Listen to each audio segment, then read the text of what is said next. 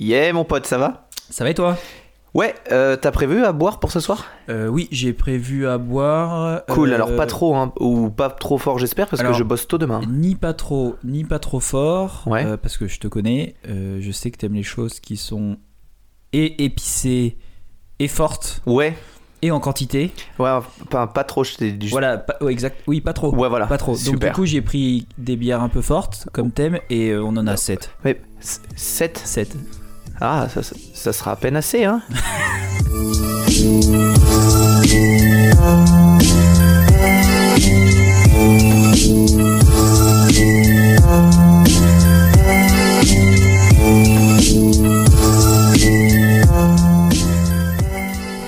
Bonjour à tous, bienvenue sur euh, Bonjour, bienvenue. Ça va, chers auditeurs?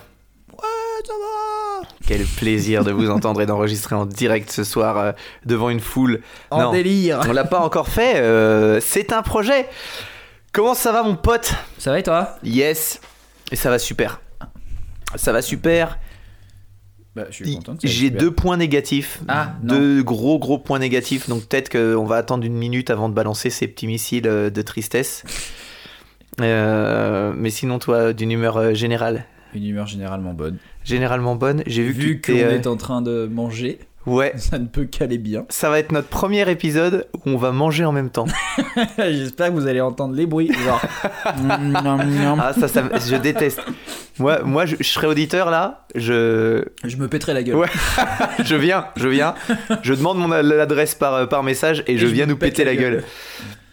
Non, on va faire des efforts, on va pas manger devant les micros.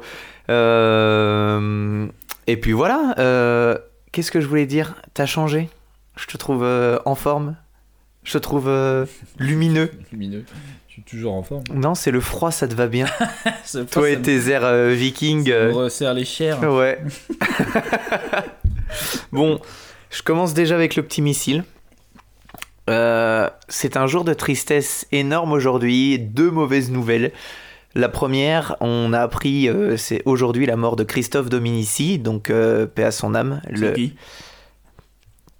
Comment c'est possible ça?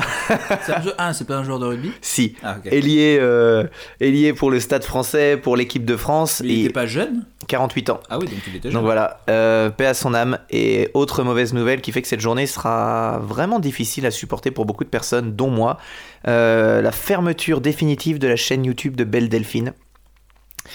Donc, euh, on a appris ça aujourd'hui. Mais non Si, voilà. Donc, euh, pour les personnes qui connaissent, je sais que c'est un traumatisme. Mais moi qui avais déjà donné 1000 1000 euros, Alors, Belle Delphine, l'argent des Patreons passe là-dedans, on va faire quoi maintenant sachez-le, Belle Delphine, c'est, vous vous en souvenez sûrement, c'est la, la demoiselle qui avait euh, vendu l'eau de son bain. Oui, en petit. euh, Ah, mais elle, la reine du marketing. elle- Ouais. elle- franchement, elle a raison. Elle Oh, a raison. ouais. Si ça marche, elle- qu'elle le fasse. hein. Ouais. Bah non, mais clairement, tu crois pas Mm, S'il y a des gens. assez- je, je- je ne suis pas dans le jugement, mais assez bêtes pour acheter du de l'eau jugement. du bain, C'est du jugement. acheter de l'eau d'un bain. Ah, J'ai encore oublié de baisser mon siège. Ah Voilà. oui, je te trouvais loin du micro aussi. Euh, ouais, l'eau d'un bain euh, souillée par une streameuse, bon bah c'est leur choix. Hein. Mm. Mais voilà, triste journée. Sinon, à part ça, tout va bien. Bon bah. Euh, aïe aïe aïe aïe aïe. gros retour sur le, le, le dernier micro-chapitre euh, offert à tout le monde, là.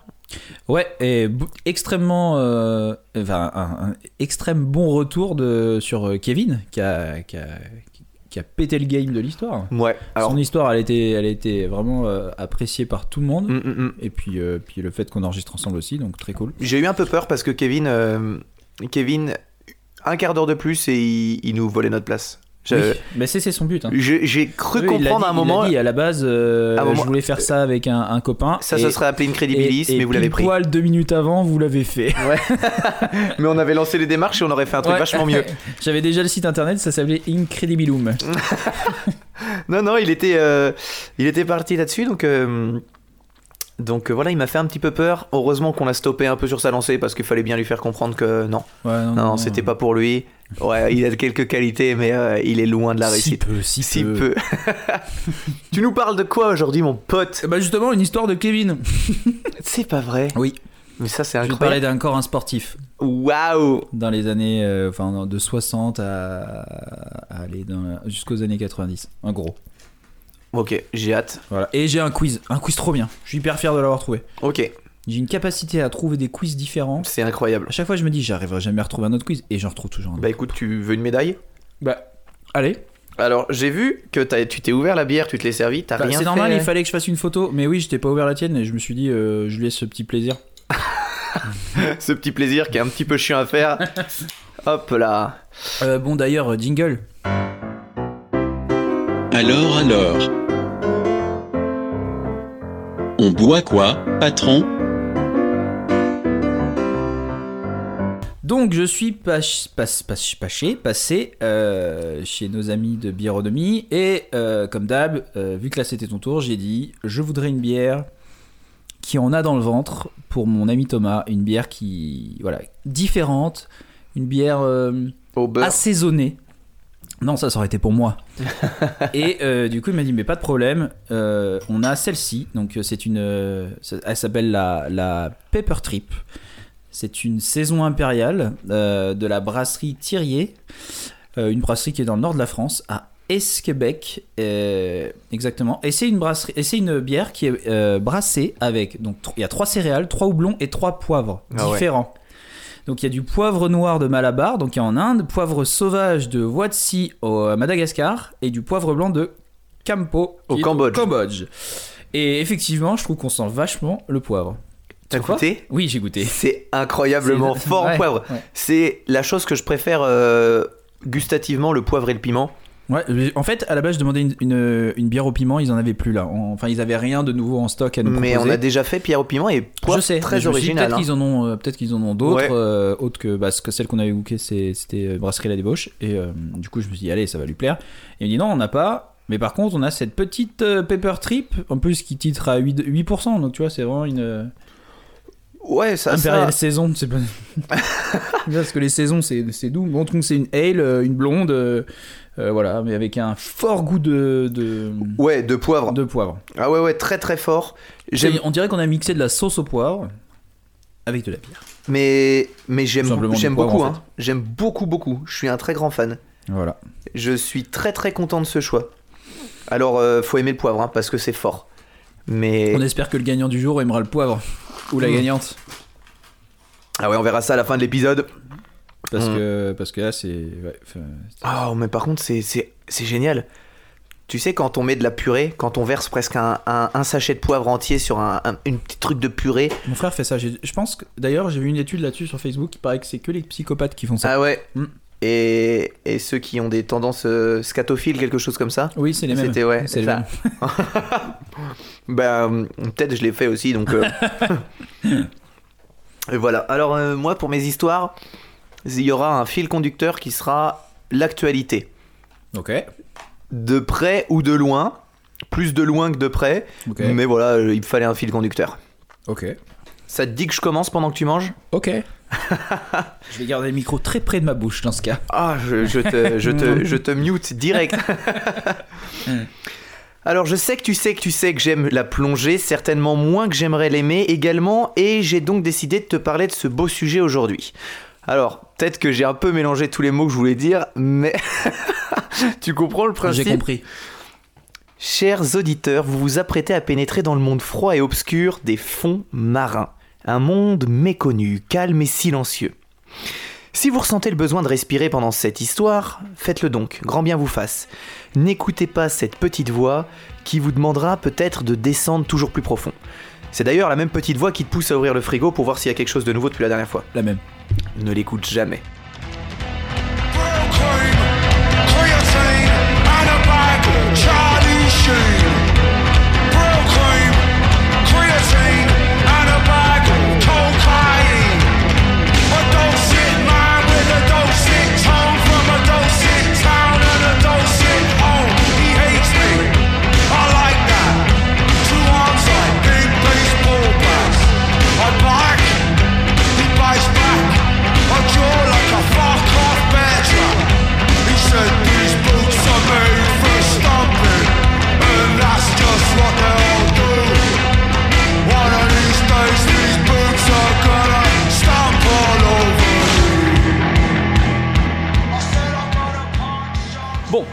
Revenons un peu sur l'histoire de base de la plongée. Arthur, je sais que tu t'es mis dernièrement à la plongée. Enfin, pas à la plongée, à l'apnée. Oui, enfin, je me suis mis. Ça fait longtemps qu'on en fait, on en Ouais. fait déjà ensemble. Ouais, mais là, tu t'y Mais oui, es c'est la mis euh, tout oui. seul sans moi. Ça me vexe pas. Non, non, mais c'est la première fois que je m'y mets en club. Bon, là, avec le Covid, euh, j'y vais pas beaucoup. hein. T'y vas pas beaucoup pour l'instant. Pour l'instant. Voilà. Alors, la première plongée très profonde, est-ce que tu as une idée de, de quelle distance c'est? Un plongeur qui descend. Euh, tu veux dire en apnée, là? Alors, on n'est pas en apnée, euh, on est en plongée. euh, Plonger euh, genre bouteille. Voilà. Euh, la première, toute première, tu veux Ouais, dire? ouais, ouais. Considéré vraiment, là, tu dis ouf. Ça y est, genre, on est sur une- un autre Ouais, niveau, on quoi. est sur du. Je sais pas, euh, déjà, je dirais ouais, 60 mètres. Alors moi j'étais aussi parti sur ces délires-là. Euh, en fait la première plongée très profonde, je vais commencer par cette histoire mais tu vas voir je vais t'en reparler après, à plus de 300 mètres, ça commence à faire de la belle plongée, Ah ouais, ah a été effectuée en 1962 par Hans Keller, un mathématicien suisse de 28 ans. Alors lui, c'était un peu un excentrique, il avait quelques petites particularités qui m'ont fait rire, j'en ai retenu une. Tous les matins au petit-déj, il ne prenait pas de petit-déj, mais il buvait une bouteille de Coca-Cola. voilà. Oh, très très bon petit déj. Donc tu vas voir qu'on va, replonger de cette, on va reparler de cette plongée à 300 mètres. Euh, avec cette plongée, Keller franchit l'objectif qu'il s'est lui-même fixé l'année précédente lorsqu'il était descendu à 221 mètres. Et à ce moment-là, il dit Waouh, c'est trop cool, mais je peux aller encore plus bas. pas mal. Bon, à l'époque, la discipline n'est pas hyper répandue, on est dans les années 60. hein. Ce qui lui a permis d'effectuer ces plongées sans se tuer, c'est un secret qu'il veut garder bien secret.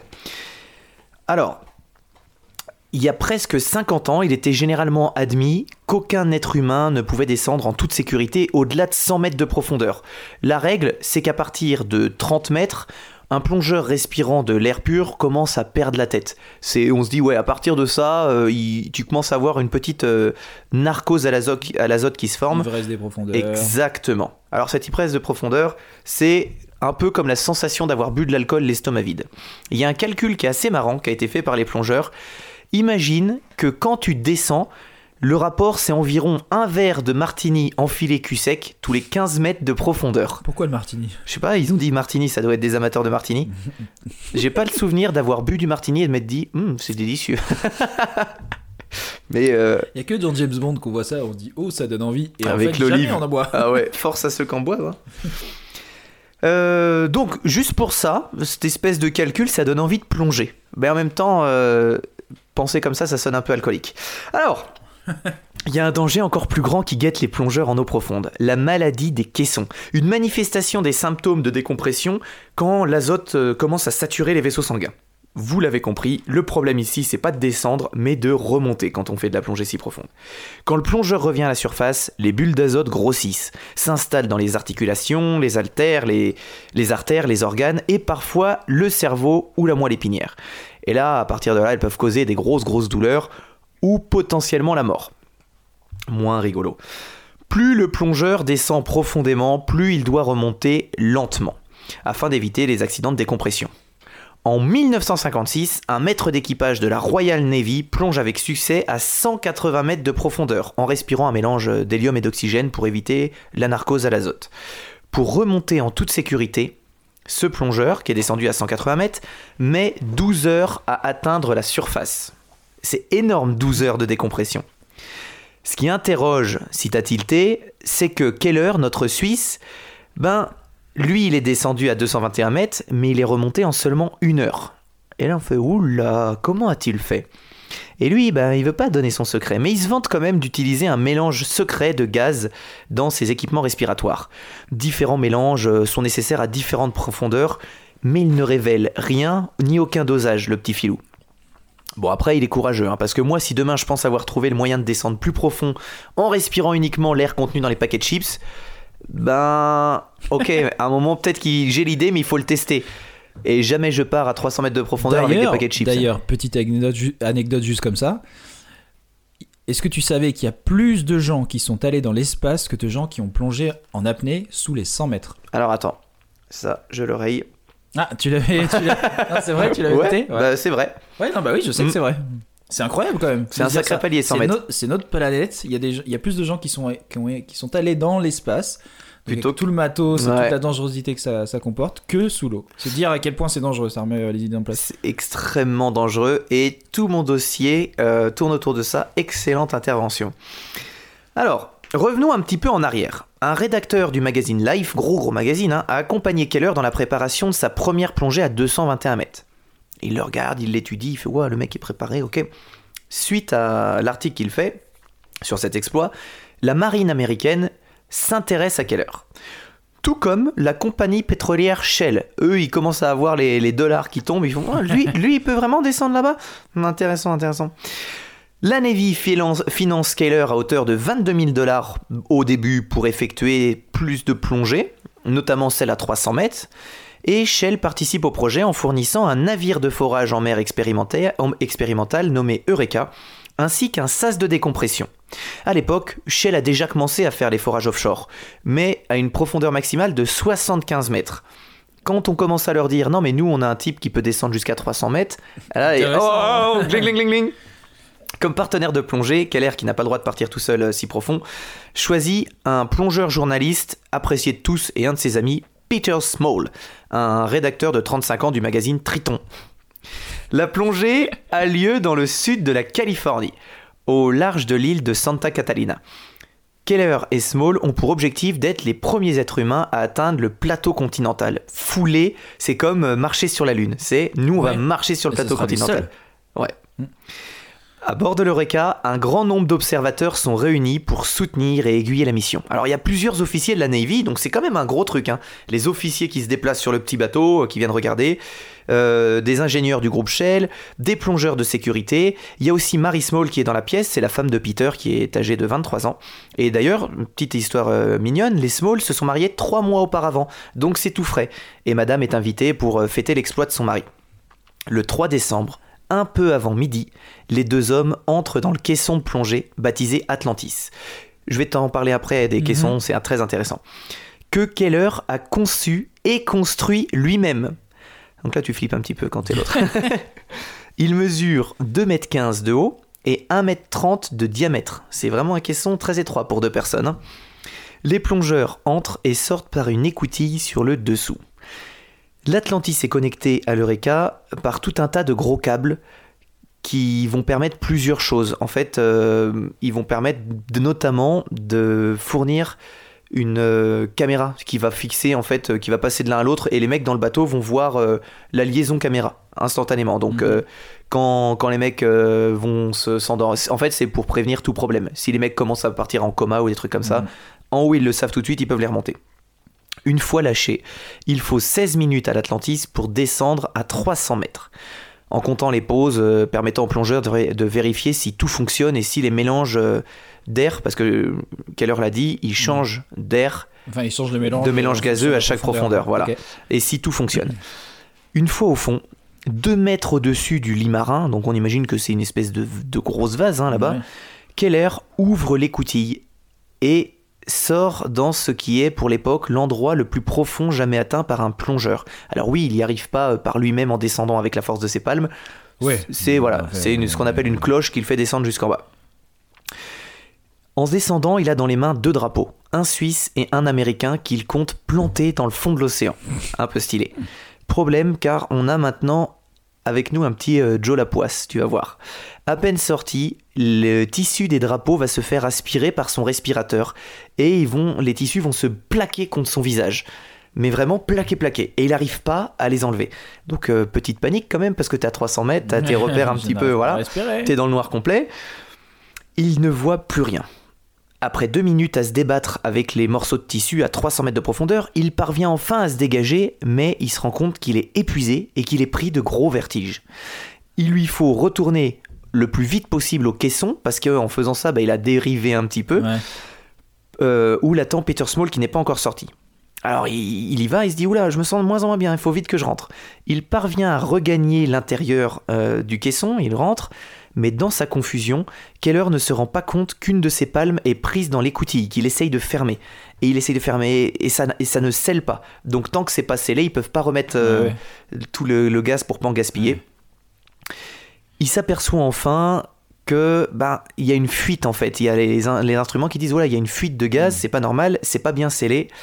Et sauf qu'ils se, se rendent compte de ça après beaucoup beaucoup de temps, de longues minutes. Donc imagine tout le gaz qui sort pour rien. Et eux ils s'en rendent pas compte parce qu'ils sont à l'intérieur. Et presque tout leur stock de mélange gazeux est parti dans, est parti dans l'eau.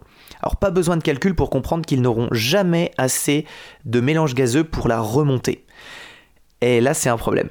Pour Oh, ne putain. pas manquer de mélange, Keller décide, dans un dernier éclair de lucidité, parce que lui il est en train de, de vriller, Mhm. qu'il va falloir passer sur le stock d'air pur, en sachant très bien que s'il fait ça, il sait ce qui va se passer. À bout de force, il prévient l'équipe euh, par radio et en parlant à la caméra, euh, l'équipe du bateau, que leur vie, la vie des deux plongeurs, est maintenant entre leurs mains. Il actionne la manette d'arrivée d'air pur et les deux hommes s'évanouissent instantanément. Ah ouais? Eh ouais, c'est le, ce mélange gazeux là en bas, bah tu tu t'évanouis. Ok. Tu sais pourquoi? Je sais pas pourquoi, mais euh, mais ça vaudrait le coup de se renseigner.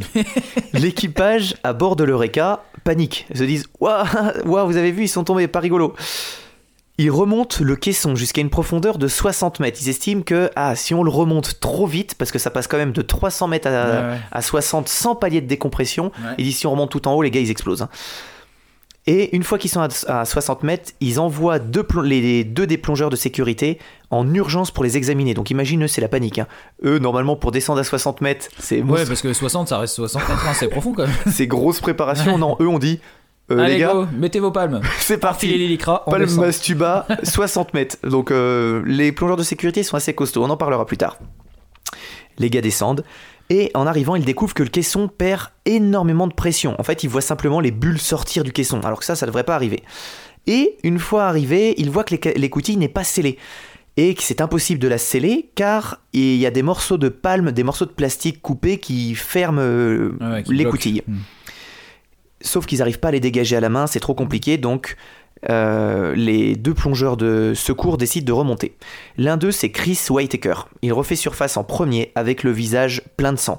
Il saigne du nez, des oreilles, il est remonté de 60 mètres sans décompression. Il est remonté à fond. Attends, tu parles du plongeur de sécurité Plongeur de sécurité. Ah, oh là là. Ouais, il est, il est remonté en Celle dis- des yeux et tout quoi.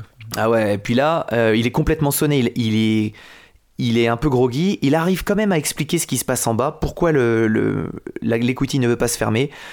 Et contre l'avis de l'équipage, Whitaker et son partenaire redescendent avec des outils pour réparer le caisson. Donc ils font 0, 60 mètres, 60 mètres, 0, 0, 60 mètres en vraiment peu de temps. Après, euh, il y a aussi ça qui joue. Il n'y a pas que la profondeur, il y a le temps passé aussi. en Oui, c'est profondeur. Donc s'il l'a fait rapidement, il aura plus de chances qu'un type qui sera resté euh, deux heures à 60 mètres. Exactement. Là, effectivement, il risque de claquer s'il n'y a pas un caisson hyper barre sur le Mm, bateau. Mais c'est quand même formellement interdit de remonter aussi vite. Oui, et peut-être même qu'il a pris l'avion euh, une demi-heure après. Alors, juste avant que Whitaker et son pote redescendent, le commandant de bord leur hurle de ne pas y retourner. Il dit euh, Regarde ton visage, t'es en sang. Non, mais Whitaker refuse. Peter, c'est son meilleur ami et il ne veut pas euh, le laisser inconscient sous l'eau. Une fois en bas, lui et l'autre plongeur parviennent à découper les morceaux de palme qui bloquent l'écoutille et qui l'empêchent de se verrouiller. Une fois ce travail fait, la pression peut remonter dans l'Atlantis. Malheureusement, la précipitation et le non-respect de ce palier de décompression, enfin des paliers de décompression, seront fatals à Whitaker. Ah, il va mourir. il va mourir. On Ah va ouais. jamais retrouver son corps en fait. Euh, Ah ouais, il, a- il arrive quand même à fermer l'écoutille, Puis après, il meurt. mais après il, meurt. C'est triste. C'est très triste. Une fois scellé, l'Atlantis est remonté à la surface. Alors Keller et Small reprennent con- connaissance peu de temps après. Et pendant 6 heures, ils restent dans le caisson, tandis que la pression de l'air descend graduellement. En fait, ils font ce palier de décompression, mais vu que c'est un truc fermé, Ouais, c'est un caisson hyper barre. voilà, ils le font à la surface. À part quelques hallucinations après son réveil, Keller ne signale aucun problème. Pour lui, tout va bien. À côté de lui, dans le caisson, Small dort par intermittence. Mais à un moment, Keller remarque que Small a arrêté de respirer. Un peu plus embêtant, il remarque aussi que de la mousse commence à sortir de sa bouche. Alors le caisson est ouvert en urgence, là on respecte plus du tout le truc de décompression, et Small est conduit à un navire hôpital de la Navy qui se trouve à côté, euh, hyper rapidement, mais il est trop tard. Un légiste déterminera que la cause du décès, euh, c'est la maladie du caisson. En effet, les tissus de Small étaient parsemés de bulles d'air, Ouais. et ça lui a été fatal. Alors malgré cette tragédie, Keller parvient à valider sa théorie. Il est content. euh, c'est- enfin, il peut pas être content, mais lui, il en retient quand un même. euh, échec cuisant, il y a eu deux morts, mais il est content. Voilà, lui il dit bah au final on a réussi, ça ouais, peut-être ça en valait pas la peine. Et d'ailleurs Life publie un autre article sur Keller disant le concept était brillant, la mise en place peut-être pas. Dans le même article, on peut lire Keller poursuivra ses recherches et tout plongeur ou chercheur des fonds marins doit s'en réjouir. Sa méthode permettra l'ouverture des mers aux plongeurs, librement, sans entrave, et l'animal humain étendra encore un peu plus sa capacité unique à se rendre là où il n'est pas encore allé. Ce qui est assez euh, dingue, c'est que les mots du journaliste sont quasiment prophétiques. Et c'est sur ce qui se passera par la suite. Alors les exploits de Keller vont taper dans l'œil de dirigeants de Microperri, une société italienne spécialisée dans les constructions marines. Ils poussent Shell à s'associer à leur projet de construire de nouvelles installations, permettant à Keller de poursuivre ses recherches pour descendre toujours plus bas. Durant les années qui suivent, les plongeurs de Shell vont, avec l'aide de Keller, descendre à une profondeur de 580 mètres. Ah, ça commence à parler là. Ça commence à causer. hein. L'équipe développe une sorte de scaphandre libre qui révolutionne l'industrie pétrolière et qui permet à des êtres humains d'extraire du pétrole dans des endroits où ils n'auraient jamais eu accès sans Keller. Bon, bien sûr, toutes ces avancées technologiques ne procurent aucun réconfort à Marie Small, hein, euh, la Ah bah femme oui, de Peter bah, qui est mort, qui malheureusement, euh, étant jeune veuve à 23 ans, se, suici- se suicidera 9 semaines après le décès de son Ah mari. bah voilà, mais non, mais c'est vraiment une belle, c'est vraiment une belle histoire. C'est une très belle histoire. Et attends.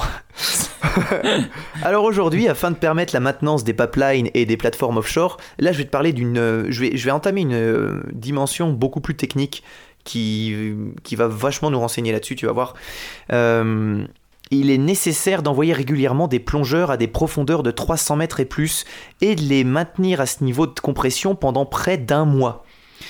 Donc on n'est pas sur euh, tu descends, tu tapes ton record et tu remontes. Non, tu restes un mois Ouais, à vivent- plus de 300 ils- mètres. Ils vivent dans leur petit caisson. là, Ouais. c'est ça, ouais. Les plongeurs qui exercent ce métier, ce métier sont quasi exclusivement des hommes et ont généralement entre 25 et 40 ans. Plus jeunes, ils n'auraient pas l'expérience ni l'ancienneté requise pour réaliser par émission. Plus âgés, leur corps ne se remettrait pas de tous ces traumatismes. Où ils sont morts. Ouais, oui, ils sont déjà morts. le terme utilisé. Ah, d'ailleurs, je crois que c'est le troisième sport, la plongée, la plus euh, tueuse. Je l'ai lu en préparant le dossier, mais j'ai Ah ouais oublié les deux autres. Mais euh, la plus euh, qui fait le plus de victimes. bien avoir le, le, le, le base jump ou le parapente. Ou Ouais, et le badminton. Et le badminton, ouais. Le terme utilisé pour désigner ces plongées de longue durée est plongée en saturation, ce qui veut dire que les tissus du plongeur absorbent à leur capacité maximale du gaz inerte. Mhm. Cette industrie est également est actuellement en fait une, en grosse phase d'extension. euh, d'expansion parce que euh, on a de plus en plus besoin de mecs pour faire ça. Ça a commencé euh, vraiment à exploser à partir de 2005 parce qu'en 2005 il y a eu les ouragans euh, Katrina et Rita qui ont détruit plus d'une centaine de plateformes de forage. Alors il a fallu les refaire très très Ah, vite oui. parce que tu peux pas vivre sans plateforme de forage. Ah vite. L'argent doit rentrer. À la base, il y avait des engins téléguidés pour réparer tous les dégâts, mais c'était pas assez rapide et efficace. Donc on a dit, bah écoutez, il faut envoyer des plongeurs. Euh, les salaires, à partir de ce moment-là, ont été vraiment augmentés pour motiver les gars. Eh, peut-être que vous allez mourir, mais peut-être que vous allez bien gagner votre vie. Non, mais ça, c'est des boulots. Mais t'as intérêt de bien payer. Il y a tellement de risques. La prime de risque, ça doit être même, elle doit être plus élevée que ton salaire. Ah, mais ouais. Tellement c'est dangereux. Franchement, c'est dangereux. C'est, c'est dingue. Et en fait, tout le monde n'est pas fait pour ce job. Par exemple, un plongeur, un plongeur de ce type ne peut pas être claustrophobe ou asocial, puisqu'il doit passer la majeure partie de son temps confiné dans une minuscule capsule scellée en compagnie de plusieurs autres plongeurs. Quand on dit minuscule, c'est la taille de tes toilettes, hein, euh, pour Ouais, deux ouais, plongeurs pendant un mois. Il doit aussi être discipliné et perspicace, parce qu'il va se retrouver certainement dans des situations où il va falloir quand même se débrouiller sans paniquer. D'ailleurs, beaucoup de ces plongeurs sont d'anciens militaires. À cause de la profondeur, le travail est souvent effectué dans le noir avec une petite lampe frontale. Et tu sais, on a déjà euh, plongé de nuit. Bah, une lampe frontale sous On l'eau, voit rien. c'est un faisceau. C'est un faisceau. Tu ne vois la, lumière ne se diffuse pas. Tu vois un tube de lumière devant toi, et si tu bouges, c'est ça. Un peu effrayant. Et il y a des anecdotes très rigolotes de plongeurs qui racontent euh, la- leur frayeur après avoir croisé, après des heures de travail dans le noir, seul, un requin taureau qui est passé devant leur lumière, Voilà. ou des poissons loups, ou d'autres créatures des profondeurs de plus de 2 mètres. Imagine, t'es à 300 mètres. Tu ça vois fait- rien. C'est une cata. hein. Ça fait 3 heures que t'es sous l'eau à souder. Et là, tu lèves les yeux et devant toi, il y a un poisson énorme de 2 mètres ou un requin qui passe. Non, parce que t'as toujours ce petit stress de pas savoir ce, qu'il peut y avoir. Tu vois. Déjà, rien quand on fait un peu d'apnée, euh, nous, Ah on descend euh, pas très profond, mais tu dis, ah, sous ce caillou, il y a peut-être un truc. Et là, mais t'es à 300 mètres dans le noir. euh, Moi, je m'attends à voir le Loch Ness Ah ou un truc ouais. comme ça. Ou, un- la même sensation que quand tu vas faire pipi la nuit Ouais, et que t'as la porte d'une chambre qui est ouverte et tu regardes tout le temps, tu fais exactement. waouh. Faut vite que je me dépêche. Euh, D'ailleurs, le directeur d'un grand groupe industriel de plongeurs estime que seules 3 personnes sur 15 diplômés des grandes écoles de plongée sont, ah, les grandes écoles, sont à même de faire une carrière dans ce domaine. Beaucoup sont appâtés par les salaires élevés, mais santé, mais peu parviennent à surmonter les pressions physiques et psychologiques. En fait, plus tu plonges en profondeur, plus t'es payé. La plupart des plongeurs offshore préfèrent les missions à saturation, mais après avoir été diplômé d'une école de plongée et avoir réussi les tests physiques, tu dois passer par plein d'étapes. Je vais t'en parler vite fait. D'abord, tu dois être un apprenti. Un apprenti servira d'abord dans l'équipe de soutien, comme euh, plongeur en profondeur. En fait, c'est juste tu, tu, tu fais la sécurité en cas de problème. Tu gagnes environ 40 000 dollars par an, Ce qui est pas énorme. Ce qui est peu. Et au bout de deux à- ou trois années d'apprenti, tu peux être promu comme plongeur à plein temps. Alors là, ça passe à 75 000 dollars par an. Tu débutes comme simple plongeur à l'air. Mais tu vas pas- si tu veux passer par l'étape du dessus et gagner encore plus, tu deviens plongeur à saturation et tu gagnes jusqu'à 200 000 dollars par an. Non, mais tu vois, c'est dire. Enfin, quand tu vois le salaire, donc 200 000 dollars par an, on est d'accord, on est presque à 20 000 dollars par mois. Mm, mm, mm. À pas grand chose près. quoi. Ah bah c'est beaucoup. Il n'y a pas beaucoup, beaucoup de boulot au TPE comme ça. C'est dire à quel point c'est des métiers dangereux. Mais moi, je le compare à, à des astronautes en fait. Exactement. Pour moi, c'est exactement pareil. Ils doivent avoir des capacités de. Enfin, hors normes, ils doivent être calmes, physiques, réfléchis, Mm. c'est bah, aventureux, parce que c'est les seuls à aller dans des trucs où personne ne, ne, ne vont. hein, euh. Et ouais, pour moi, c'est en fait, c'est des types qui, qui pourraient, euh, après préparation, euh, aller, euh, aller dans l'espace. Bah, ça tombe bien que À tu, mon avis. tu parles de ça parce que je vais titiller un petit peu le fan de Sims qui est en toi. Je vais te parler du complexe de plongée en saturation qui est appelé la cloche et qui ressemble à une petite station spatiale. Alors elle peut être de taille variable et accueillir jusqu'à 24 personnes. Donc là c'est des plus grosses Ah ouais. cloches déjà. hein. Ouais, Ouais, quand 24 les mecs restent plus d'un mois, c'est des très grosses cloches. C'est un ISS sous l'eau, quoi. Mais imagine que c'est 24 personnes dans la pièce où on se trouve. hein. C'est tout petit. Ah, ils sont bien. Euh, alors, typiquement, c'est ça se situe d'un dortoir. Il y a, il y a- enfin, ça se constitue d'un dortoir. Il y a plusieurs petites pièces qui ressemblent à un wagon de train couchette, mais en beaucoup plus étroit. Il y a aussi un coin banquette, le seul coin pour se détendre, où il y a une télévision. Et dans chaque pièce, il y a une caméra surnommée Big Brother qui filme non-stop tout ce qui se passe dans le complexe.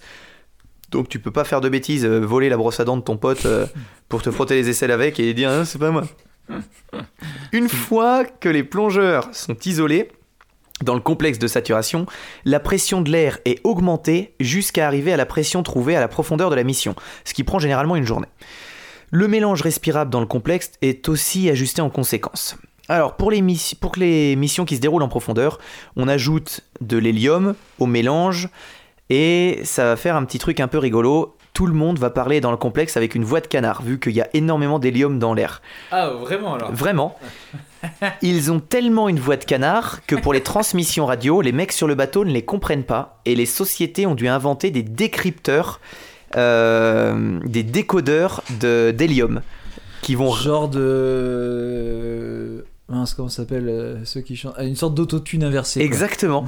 C'est un décodeur qui va ralentir la vitesse des paroles des plongeurs pour que les mecs à la surface puissent les comprendre. Parce qu'imagine pendant.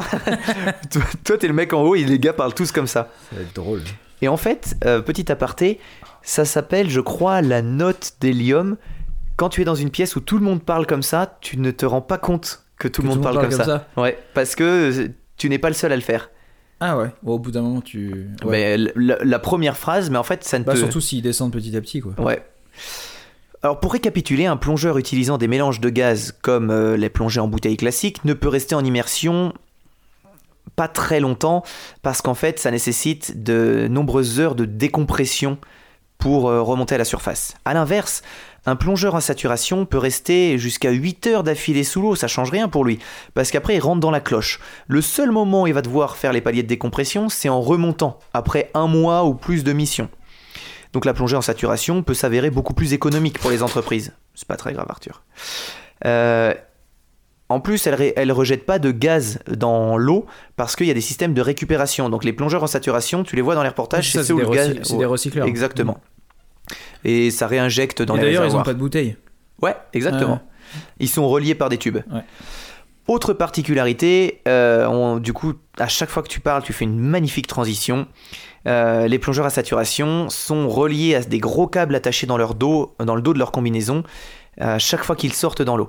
La vie des plongeurs dépend de ce cordon ombilical qui relie les plongeurs à la cloche. Alors le câble les connecte à euh, des caméras, à des micros, à l'électricité pour leur lampe torche, et il va balancer continuellement de l'eau chaude dans la combinaison pour compenser les 2-3 degrés de, de température ambiante.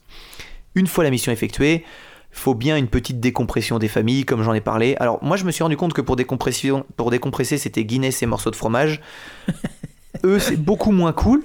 Parce que le calcul, ça équivaut à une journée de décompression tous les 30 mètres de profondeur. Donc si tu descends à plus de 300 mètres, c'est 11 jours avant de pouvoir quitter le complexe. Imagine, tu as terminé ta mission, bah, tu dois attendre encore à... Là, tu dois remonter petit à petit, surtout, c'est ça. Pendant, pendant 11 jours. Non, ils peuvent remonter d'un coup, mais ils restent dans la, dans la cloche parce qu'elle est sous pression, la cloche. Ah oui, elle a, oui, elle a, la, la cloche est à. et- et- en fait, la cloche, elle est quoi? Elle est à un bar? Elle a Je sais pas, ou en fait, la, la cloche, imaginons qu'elle est, euh, elle soit au bar de 300 mètres, il la remonte d'un coup en la laissant au bar de 300 mètres, et au cours des 11 jours, bah, ça va diminuer, diminuer, diminuer. Mais comment ça peut diminuer si la pression à l'intérieur de la cloche est la même qu'à 300 mè- à moins 300 mètres? Non, mais ça, il y a de la pression qui est gérée à l'intérieur de la cloche. Oui, mais ça veut dire que la pression, elle est enlevée petit à petit. La pression, elle diminue Oui, petit voilà. à petit dans la cloche, ouais. Là, je l'ai peut-être mal expliqué. Mm. Euh, voilà, alors tout ce que j'ai dit avant depuis le début, c'était une petite présentation pour te parler de mon histoire du jour, qui arrive maintenant. 35 minutes de présentation. C'était la plus longue intro d'Incredibilis. Attends, juste, quelle heure du coup? Son invention, son mélange, c'était quoi? Euh, il l'a pas dit officiellement, mais je pense qu'ils s'en sont servis à partir de là. Bah, je peux pas te dire. euh, c'était du gaz. euh, C'est l'hélium et autre chose. quoi. Ouais, mais c'est les dosages qui étaient importants. Ouais. Parce que lui, c'est le premier à avoir dit, bah, en fait, pour chaque profondeur, on va modifier Ouais. complètement les dosages. Donc, pour cette histoire, on est en septembre 2012. Un plongeur en saturation du nom de Chris Lemons inspecte une structure de forage, une grande structure métallique euh, qui sert de guide à une foreuse, dans la mer du Nord à 180 km de l'Écosse. La structure se trouve à 100 mètres de profondeur. La cloche de plongée de Lemons est reliée au navire nommé euh, le Bibi Topaz. Voilà, c'est pas très intéressant, mais je trouvais ça mignon. Tandis que Lemons et son partenaire de plongée conduisent euh, des tests sur la structure, le GPS du Bibi Topaz tombe en panne.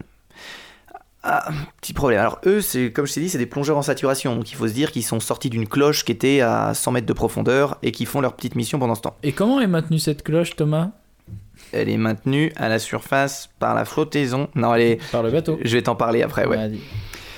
Euh, donc, ils sont en train de faire la petite mission, et là, bam, le GPS tombe complètement en panne, tout se coupe.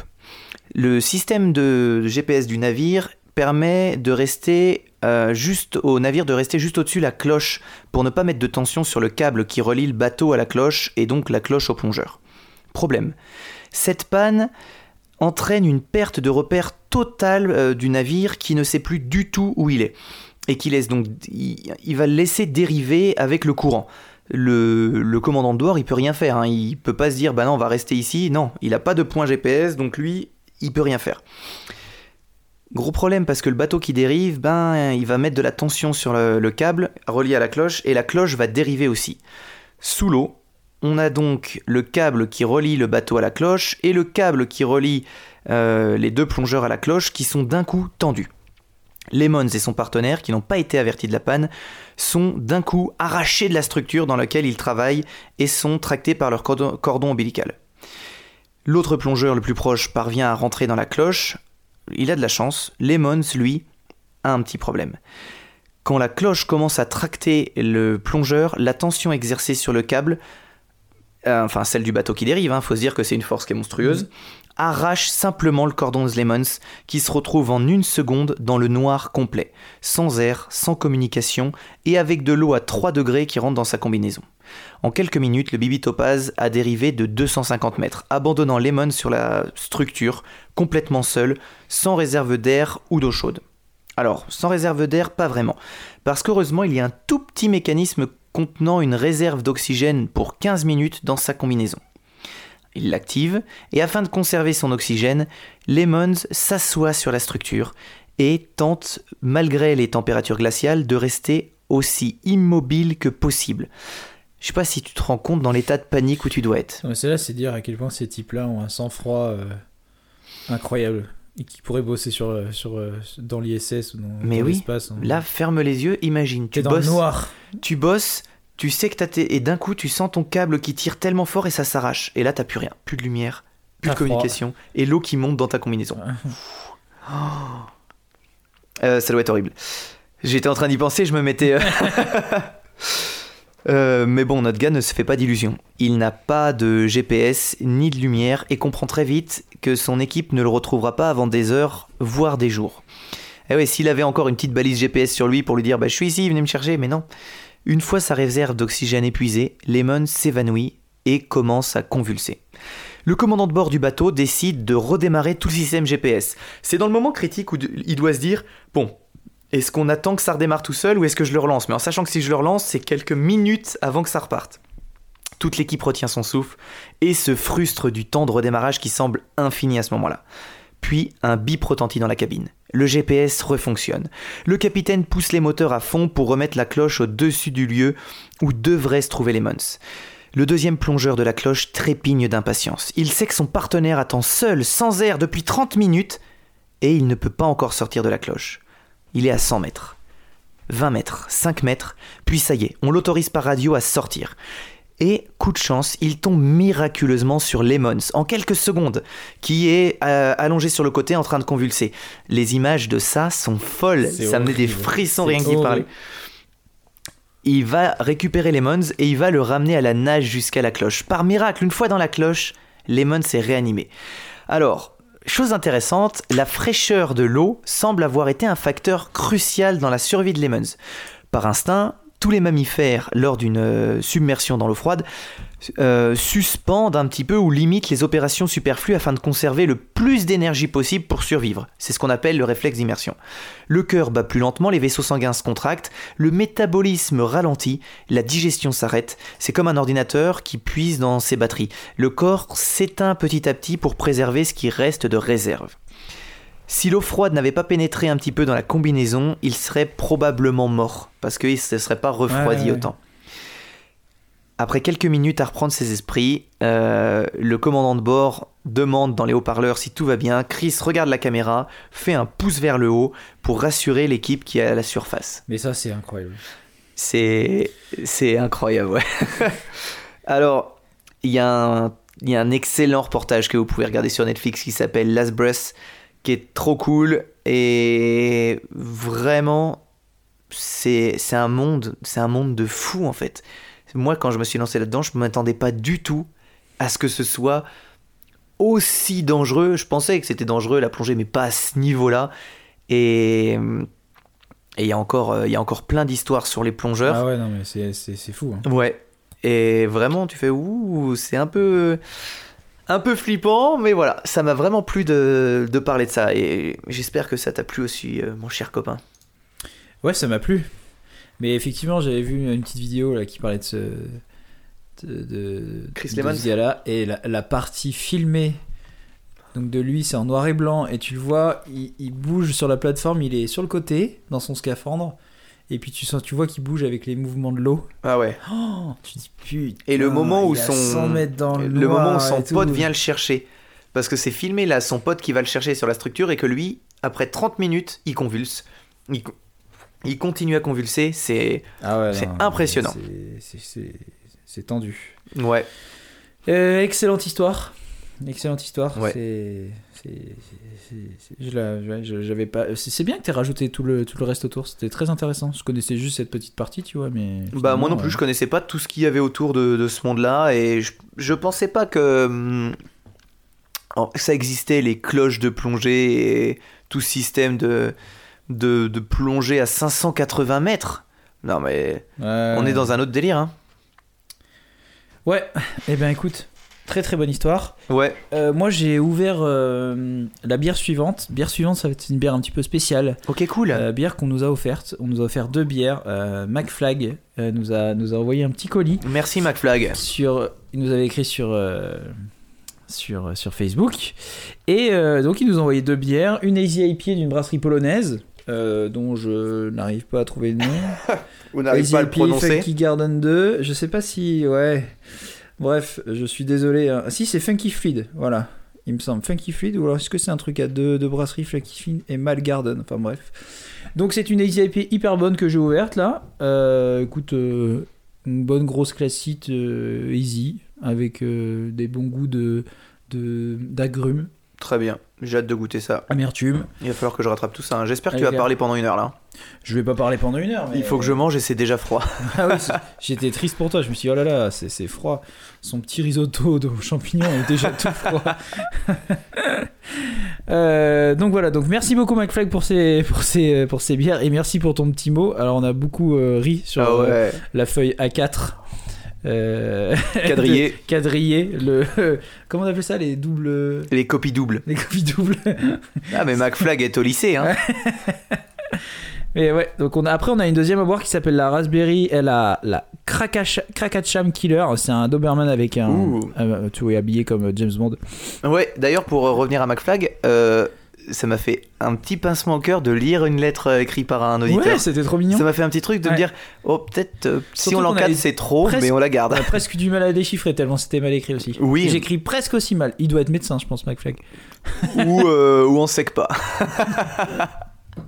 C'est pas bien se moquer, Thomas. Mais non. on Alors, moi, pas. donc euh, ce soir, j'ai une histoire euh, hors du commun. C'est. Et forcément, comme je te disais en, en- en tout début de, de chapitre, cette histoire, elle, elle ne peut que. Que peut qu'être bien, Ah, euh, puisqu'elle m'a été envoyée par Kevin. Et on sait à quel point il prend du plaisir à rechercher des personnages et à écrire des histoires. Eh bien, sache que celle-ci est donc bien de lui. Et tu sais aussi qu'il a une fâcheuse tendance à s'intéresser aux grands sportifs Ouais. euh, d'un autre temps. Alors, euh, celui-là, il est un peu plus connu quand même. mais on le connaît de nom, mais finalement on connaît pas vraiment son histoire. Schumacher? Non, on passe pas Schumacher, non, non, non, non. On va parler, on va parler de la petite histoire d'André the Giant. You walk into the room with your pencil in your hand. You see somebody naked and you you say who is that man? You try so hard but you don't understand just what you will say when you get home.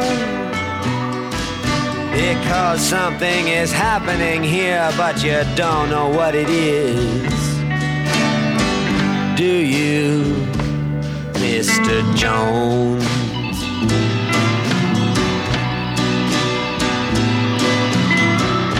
You raise up your head and you ask, Is this where it is? Then somebody points to you and says, It's his. And you say, What's mine? And somebody else says, Well, what is? And you say, Oh my God, am I here all alone? But something is happening and you don't know what it is. Do you,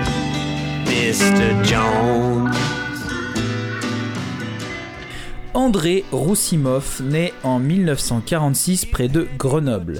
Il déménage vers l'âge de 5 ans et passe son enfance à Molien, euh, un petit hameau dans le 77, ou Molienne, je dirais Molien. D'un père d'origine bulgare et d'une mère polonaise, il est le troisième d'une famille de 5 enfants qui sont donc Antoine, Hélène, André, Morissette et Jacques. Durant sa courte scolarité, Antoine, euh, André pardon, se révèle bon élève, particulièrement en mathématiques, mais il abandonne euh, juste après le CM1. Donc disons, Non. je voulais pas rire, je voulais pas, je voulais pas rire à ce passage, mais Après, je me dis peut-être que dans les années 40, les maths jusqu'en C1, c'est dur. C'était considéré comme bon élève. Bon bref, il arrête en CM1 parce que euh, il pense qu'il a pas besoin d'avoir une éducation secondaire pour devenir ouvrier agricole, parce qu'il va devenir ouvrier agricole. Ok. C'est à cette même période qu'il commence à jouer au football. Il y jouera de 11 ans à ses euh, 13 ans. Passé cet âge, il se met au rugby et en parallèle, il passe plusieurs années à travailler à la ferme de son père dans laquelle, euh, d'après son frère, il effectue le travail de trois hommes. On perçoit déjà une force surhumaine. Après les entraînements de rugby, il fréquente alors les salles de sport et c'est dans ces salles de sport qu'il rencontre des lutteurs qui vont gentiment l'initier. Un jour, un mec se blesse lors d'un entraînement et c'est tout naturellement qu'on fait appel à André pour le remplacer. Euh, il dit alors, bah je peux pas, euh, j'ai jamais fait ça de ma vie, je sais pas comment on fait. euh, sauf que ce à quoi lui répondent les autres, on t'a vu à la salle, T'es balèze. T'inquiète pas, on sait que tu peux le faire. André a 14 ans. Euh, il atteint déjà la taille de 1m95 pour 92 kg. Ah oui. euh, C'est ce que je faisais à 6 mois. C'est un gars plein d'ambition. Il rêve encore plus grand qu'il, euh, que ce qu'il est. Il veut une grosse voiture, il veut voyager et il sait qu'il lui faudra être dans, le, dans les meilleurs joueurs de France afin de pouvoir voyager. Et c'est ce qui arrivera. Il restera cependant frustré parce que tous ses déplacements sont avec son équipe pour des matchs et il n'a pas le temps de profiter de tous ses voyages autant qu'il le souhaite, finalement, personnellement, tu vois. Hmm. À l'âge de 17 ans, André Roussimov déménage à Paris et se fait remarquer par Robert Lajat, un ancien catcheur de Mais oui, on en avait parlé de lui. Tu, je crois que tu en avais parlé. Alors, si j'en ai parlé, sache que je me rappelle plus. Ouais. Mais c'est ça, c'était un catcheur ou un promoteur, un truc comme ça? Lui, oui, c'est un ancien catcheur qui est devenu manager. Ouais, manager. Euh, et qui voit en sa taille hors norme un énorme potentiel pour ce sport. Ah bah oui, tu m'étonnes. Ce qui est marrant, c'est qu'il va inventer l'histoire de leur rencontre, histoire de marquer un petit peu la légende. Donc il dit qu'il roulait dans les Alpes sur une route de montagne quand tout à coup, euh, il est bloqué sur la route par un énorme tronc d'arbre qui tombe devant lui. il, sort alors de sa, il sort alors de sa voiture quand tout à coup un éno- une énorme masse sort de la forêt, tel un Yeti. Cette énorme masse, c'est André the Giant qui arrive euh, et qui enlève à main nue le tronc d'arbre. Génial. A priori, en fait, c'est lui qui l'aurait coupé parce que euh, la légende dit qu'il qu'il était bûcheron. S'ensuit alors une routine qui est entraînement la nuit et travail le jour. Il bosse comme déménageur de machines industrielles, puis de piano, de coffre-fort, donc que des trucs lourds. Euh, rapidement, André est surnommé le géant ferré en référence au grand ferré, héros picard de la guerre de 100 ans. Euh, je vais vous en parler juste après. Il commence à pratiquer le catch à Paris et ses environs. Il fait alors 2m08 pour 140 kg. Oh. Oh. Ah oui, je veux bien, euh, je veux bien la boisson, merci. 2m08, 140 kg. 2m08, 140 kg. C'est beau. Et c'est à ce moment-là qu'il reçoit le surnom de Jean Ferré. Et vu que ce mec-là, euh, en fait, c'était une légende et un bûcheron, Jean Ferré, on lui crée une fausse identité d'un mec que- qui est bûcheron. Et donc, comme je te, disais, l'histoire euh, de la légende, euh, oui, euh, je l'ai rencontré en roulant sur une route des Alpes, ce qui est totalement faux. En fait, Jean Ferré, c'est qui? En 1359, Jean Ferré se distingue à la, à la défense du château de Longueuil-Sainte-Marie, dont les Anglais de Creil avaient tenté de s'emparer. Le chroniqueur Jean de Venette raconte que, armé de sa seule hache, il abat à lui seul 85 de ses adversaires. Attends, c'est pas fini. Ah d'accord. Frappé de pneumonie après avoir bu une eau trop froide et obligé de s'aliter dans sa chaumière de Rivecourt, il se distingue à nouveau. Les Anglais avaient cru pouvoir le surprendre dans son sommeil et l'assommer, mais, à leur arrivée, il attrape sa hache et abat encore 5 de ses adversaires tandis que les autres s'enfuient. Sous pneumonie. Il se recouche alors et meurt peu après. Ah. Moi je trouve ça... enfin, Je le veux dans mon équipe, reste- lui. Hein. Encore une fois, c'est une légende. Il y a une statue et tout dans la ville. Ça reste un peu une légende parce que. Bon. Qui, en buvant de l'eau trop froide, attrape une pneumonie alors qu'on est capable de buter 400 85 types à la hache? C'est vrai. C'est vrai. tu ne peux pas euh, Ça n'a avoir aucun sens. être aussi peu fragile et aussi fragile en même temps. Ouais, c'est- Ouais, c'est. C'est- Ou alors il a trouvé sa kryptonite. Ouais, c'est sa kryptonite, c'est ça. C'est ça, c'est Clark. Euh, après ce temps passé à Paris, il rentre chez lui voir ses parents. Et s'ensuit une, situa- une situation rocambolesque. Il revient chez lui, il toque à la porte en disant le, enfin donc le- sa, sa mère ouvre et il, demande l'homme de la maison est-il là? Sa mère, qui ne reconnaît pas, Son propre fils. elle reconnaît pas son fils, et donc elle crie pour appeler son mari. Le mari arrive et il dit vous avez vu ma voiture? Et donc le père répond Oui, elle est trop jolie, mais qu'est-ce que ça va avoir à faire avec nous? Euh, Non, mais même le père le voiture, reconnaît pas? Ouais, la voiture c'est une Rolls-Royce. Et là il lui répond Est-ce que tu sais qui je suis? Et le père répond Euh, Bah non, enfin, enfin si, je crois que je vous ai vu à la télé. C'est pas vous le catcheur? Si c'est bien moi, Jean Ferré. Et là, il regarde la voiture, il regarde dans les yeux du fils, et finalement, du coup, le mari, il a un petit tilt, il se tourne vers sa femme et il s'écrit ne, reconnais-tu pas, ne reconnais-tu pas ton, propre fils? Cet homme est notre fils, André, petit-fils de mon père. Ils avaient le sens. Et en phrase. effet, pendant les cinq années que le jeune André a passé en fait séparé de ses parents, il est devenu si grand que même sa mère et son père n'ont pas reconnu au début. Mais euh, Et même après, finalement. je viens de regarder une photo de André the Giant et il est très très connu. Oui, il est très très connu. Mais je, le nom m'avait pas. En fait, c'est son visage qui est. euh, Il est très très connu. Il ouais. a un Ouais. visage d'Australopithèque. Ouais, ouais, bah tu vas voir pourquoi. Et, euh, et donc, ouais, en fait, euh, tout, ces, tout ce temps, en fait, c'était impossible de faire la connexion entre le géant qui, qui était devant eux et, euh, ou qui voyait la télévision. En fait, leur rêveur de petit-fils euh, qui s'était rendu à Paris, euh, tu vois, il y, a, il y a un petit moment, ils se sont dit, euh, bah non, mais c'est- pas lui. C'est pas lui. Il était déjà peut-être grand, mais il était pas comme ça. En 1966, il rencontre le manager et catcheur canadien Franck Valois au 22 rue des Martyrs à Paris, qui va devenir son conseiller et entraîneur. Roussimov commence alors à se forger un nom au Royaume-Uni, en Allemagne, en Australie, en Nouvelle-Zélande, ainsi qu'en Afrique. Euh, et d'ailleurs au Japon. Et euh, en 70, il se fait connaître au Japon, comme je disais, où le public le surnomme Monsieur Roussimov. Il lutte alors pour la fédération japonaise de catch. Et c'est durant cette période qu'il apprend euh, des médecins qu'il est atteint d'acromégalie. Ah, l'acromégalie, donc d'accord. du gigantisme. Voilà, donc d'où euh, son physique un peu spécial. Ouais. Donc en fait, il est atteint de gigantisme. Et en fait, ça, il le sait à suite d'une fracture à la jambe. Du coup, ils l'ont examiné et ils se sont dit Ah, là, tu, tu- tu vas grandir euh, encore quelques années, mon gars. tu es très grand. Par la suite, Roussimov euh, se rend à Montréal où il rencontre immédiatement le succès, luttant souvent à guichet fermé au Forum de Montréal dès l'été 1971. Bonjour Montréal. Bonjour Montréal, bonjour Montréal. Euh, cependant, avec le temps, les promoteurs manquent d'adversaires pour lui faire face et comme la curiosité suscitée, euh, tu vois, commence un petit peu à, à se dissiper, les recettes euh, diminuent elles aussi Mm. progressivement. Une fois, il combat même à Bagdad. Ça, c'est intéressant. Euh, sur place, il gagne contre un- le héros local Ouais. devant, enfin, dans un, dans un stade rempli de 120 000 spectateurs. Uh. 120 000 spectateurs. Euh, et c'est le stade national. Ça- sauf que sa victoire rend fou les Irakiens, mais fou euh, dans le mauvais sens du terme. André, il est extrêmement inquiet parce que tout le monde veut sa peau. Ils veulent le buter. Ah, d'accord. Ouais, non, c'est, du sport, mais faut peut-être pas gagner quand même. hein. Et du coup, il y a 2 km qui séparent l'hôtel euh, du stade, et ces 2 km, il va les faire dans une voiture de police, escorté avec des policiers qui seront assis sur la voiture en train de tirer en Oh. l'air, et d'autres derrière dans des pick-up en train de tirer en l'air pour éviter que les gens se rapprochent. Ah non, c'est Ah chaud. ouais. hein.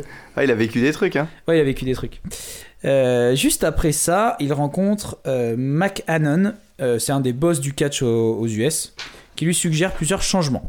Il lui propose euh, d'apparaître sur le ring comme un grand monstre stoïque, et euh, ce pour euh, souligner son, immense, son immensité. Euh, du coup, McCahon, euh, Mac, McMahon pardon, le persuade de ne plus utiliser de saut chassé, donc qu'on appelle aussi les drop kicks, histoire de vraiment asseoir sa- son côté, on va dire, montagne. Hmm. Tu vois, vraiment grosse Ouais, t'as un gros pâteau. Ouais, voilà, exactement. Alors que le catcheur, lui, il est capable de réaliser des telles figures, euh, malgré le fait qu'il soit euh, si grand et si lourd, quoi. Euh, D'autre part, McMahon attribue à Rosimov le surnom de André the Giant. Donc là, c'est vraiment là qui devient André the Giant. Et il lui affecte un programme très chargé, le faisant participer à de multiples compétitions de catch à travers le monde pour éviter qu'il ne devienne surexposé dans un endroit particulier du globe. Donc c'est là où il est, il est malin. Euh, Ouais, les gens se technique pas, ouais. marketing, tu vois, on sait bien dans les sports de Bah combat. oui. Il y a des gros matchs partout, mais jamais au même endroit, histoire que les gens. euh, voilà, Ouais, puis le public tourne. euh, Exactement. Très malin. André Rosimov débute au Madison Square Garden à New York en mars 1973. En juillet 75, les Redskins donc, euh, de Washington entrent en contact avec la WWF afin d'engager Roussimov comme defensive lineman. Donc défenseur. euh, Mais c'est. Il va jouer dans une autre. euh, il, il passe de catcheur. C'est quoi la WWWF ah, ça, c'est le catch. Ouais, mais l'autre. Le. Les Redskins? Ouais. Les Redskins, c'est. euh, euh, que je dise pas de conneries, c'est football américain. Ouais, mais je sais pas si c'est euh, football américain ou, euh, ou baseball. Baseball, ouais, moi aussi, je me demandais. Ouais. Mais euh, je pense que c'est. je pense que c'est football américain. Ouais, bah de toute façon, defensive lineman, ça doit être. Ça doit être, ça doit être ça. Ouais, ouais, c'est ça, c'est football américain. Ok. Donc, euh, bon, en fait, les tournu- les- la discussion tourne court parce qu'on lui parle d'un. Enfin, euh, forcément, c'est à cause de, des ronds. Euh, arrive le moment où il commence à parler du salaire, sauf que les Redskins proposent 120 000 dollars, alors que Roussimov, lui, euh, il gagne déjà plus de 250 000 dollars dans le catch. 250 000 dollars de l'époque, ça fait actuellement 1 million d'eux. Ah oui, bah oui, bah oui. C'est vraiment, euh, c'est vraiment un très très gros salaire. Un de ses plus célèbres matchs de cette période est celui contre le boxeur euh, Chuck Wepner. Peut-être que tu connais Chuck Wepner. Il a Hmm. combattu contre Ali. hein. Ah là là là C'est un des gars qui a réussi à mettre au tapis Ali. Ah bah si, bah bien sûr alors. un blanc. ouais. euh, Avec une tête un petit peu. euh, ah, il, avait, il était un peu chauve, ouais. il avait les cheveux un peu en arrière. Il, il, il était un peu, un peu, c'était un, un peu un bancal du, de la boxe parce qu'il avait pas de sparring. Enfin bref. Il a, il a combattu contre, contre Ali, ouais, il a réussi à le foutre, à le foutre au tapis. Ok, bah en fait, je suis pas sûr de voir. Donc, euh, Tu regarderas. ouais. Donc il fait un combat contre ce boxeur, Chuck Wepner, le 25 juin 1976. Un combat qui se termine en bagarre générale. Un match lutteur contre boxeur qu'il remporte et qui a d'ailleurs inspiré le match entre Rocky Balboa et Thunder Lips, qui était donc Hulk Hogan, dans le film Rocky 3. Trop bien. Euh, donc lui, il gagne tous ses combats. Quand les Américains le voient arriver sur le ring, tout le monde sait qu'il va gagner. La question de le voir perdre, en fait, n'effleure même pas l'esprit des gens. C'est impossible, c'est un géant. C'est le Galio du catch. Et euh, s'ils s'imaginent qu'il peut perdre, alors ils ne peuvent pas s'imaginer de la manière dont il va perdre. Pour ceux qui ne connaissent Ah si, ça y est, je vois. Chuck Wepner, c'est la célèbre photo, mais il est pas chauve, c'est, il a les cheveux longs quand il combat. euh, Ouais, il a une sorte de cheveux. Ouais, enfin, il- c'est pas qu'il est chauve, mais il a genre. euh, Ouais, il, a une déjà calvitie, mais il a les cheveux longs derrière. cheveux, ouais, un Ouais, peu rouquin. quand il euh, combat Ali. Ouais, exactement, exactement. Euh, où est-ce que j'en étais? Excuse-moi de t'avoir coupé. Non, mais c'est pas grave. Euh, ouais, donc pour ceux qui connaissent pas bien les, les rouages du catch, il faut se dire que les combats ne sont pas toujours planifiés de A à Z. On Ouais. a toujours tendance à dire que c'est du spectacle du début à la fin, mais en fait pas toujours. Aujourd'hui, maintenant, mais pas à l'époque. Ouais. Euh, c'est souvent, en fait, à l'époque, c'était souvent les, les fins de match, enfin les fins de combat qui étaient plani- planifiées. Mm. Euh, les catcheurs ont un code qu'ils disent ou euh, font afin de donner le feu vert à l'autre pour leur euh, porter le coup final. Mm. Donc en fait, à toute la partie d'avant, ils font ce qu'ils veulent. Et quand l'autre en a marre, le public est chaud, c'est le moment de donner le coup, euh, le coup fatal. Sauf que André, lui, il fait peur à ses, à ses adversaires. Et l'un d'eux, qui faisait pourtant 2m08, C'est euh, si peu. Et, et qui pour, enfin, et pour qui c'était le premier combat, il- ça c'est c'est très drôle, il se laisse même pas euh, achever par André. C'est-à-dire que c'est pas qu'il veut pas, il veut continuer à se battre, non, non. Il s'enfuit Du au ring. milieu du combat et, et en rentre au vestiaire, il dit si je reste sur le ring, il va me tuer. Mais tu m'étonnes, Ouais. c'est un monstre. Euh, il faut dire qu'André combat toujours ou presque contre deux adversaires ou alors en Royal Rumble. En Royal Rumble, pardon. Ouais, Donc chacun, genre, sa- euh, chacun pour sa Royal, voilà, Royal Rumble, c'est genre il y a une, une vingtaine d'hommes sur le ring et le dernier reste gagne. Et donc voir ce géant faire valser ses adversaires au-dessus de la troisième corde et l'un euh, les uns après les autres est très impressionnant et jouissif pour les spectateurs. En plus de ça quoi. Le seul combattant qu'il combat en 1v1 euh, sont ceux euh, comme lui qui sont appelés géants. Et Ouais. même contre eux, André lui il est en démo, c'est le show. Il est clairement dessus. Le 21 décembre 1981, il devient le premier catcheur à avoir un article dans le, le plus grand magazine de sport américain, Sport Illustrated. Et surtout, c'est le premier sportif français qui a eu autant de pages. Néanmoins, il ne remporte qu'une seule fois la ceinture de champion du monde poids lourd de la WWF, euh, devenant ainsi le seul français de l'histoire à avoir obtenu ce titre quand même. Ah ouais. Il n'y a, pas- il a aucun autre Je français qu'il qui y en a avait eu d'autres. ouais. le seul. Euh, oui, parce que The Rock n'est pas français, Thomas, je suis désolé. il est au sommet de sa gloire. On le retrouve dans des grands films hollywoodiens. Il rencontre Mohamed Ali, Arnold Schwarzenegger, qui d'ailleurs dans, le, dans un film documentaire sur HBO, euh, sur André the Giant, il raconte On était dans un restaurant, l'addition arrive dans mes mains. Directement, il me la saisit des mains. Il me dit C'est moi qui paye. Toi, en dehors, c'est toi qui gères. C'est toi le boss. Mais là, c'est moi qui ai explosé l'addition. Je paye. Parce qu'évidemment, elle a dû bouffer comme une dinde. Ouais. probablement. Euh, Schwarzy dit J'ai rien eu à dire, mais j'assistais un peu. C'est alors qu'il m'a saisi en dessous des bras, il me lève à plusieurs mètres de haut et me pose sur un meuble. J'étais comme une poupée. Schwarzenegger. Alors, vous pouvez aller voir sur internet, il y a une photo. euh, vous tapez André the Giant Schwarzenegger. Il y a Schwarzenegger qui est au milieu de donc André the Giant et un autre euh, géant dont je ne connais pas le nom.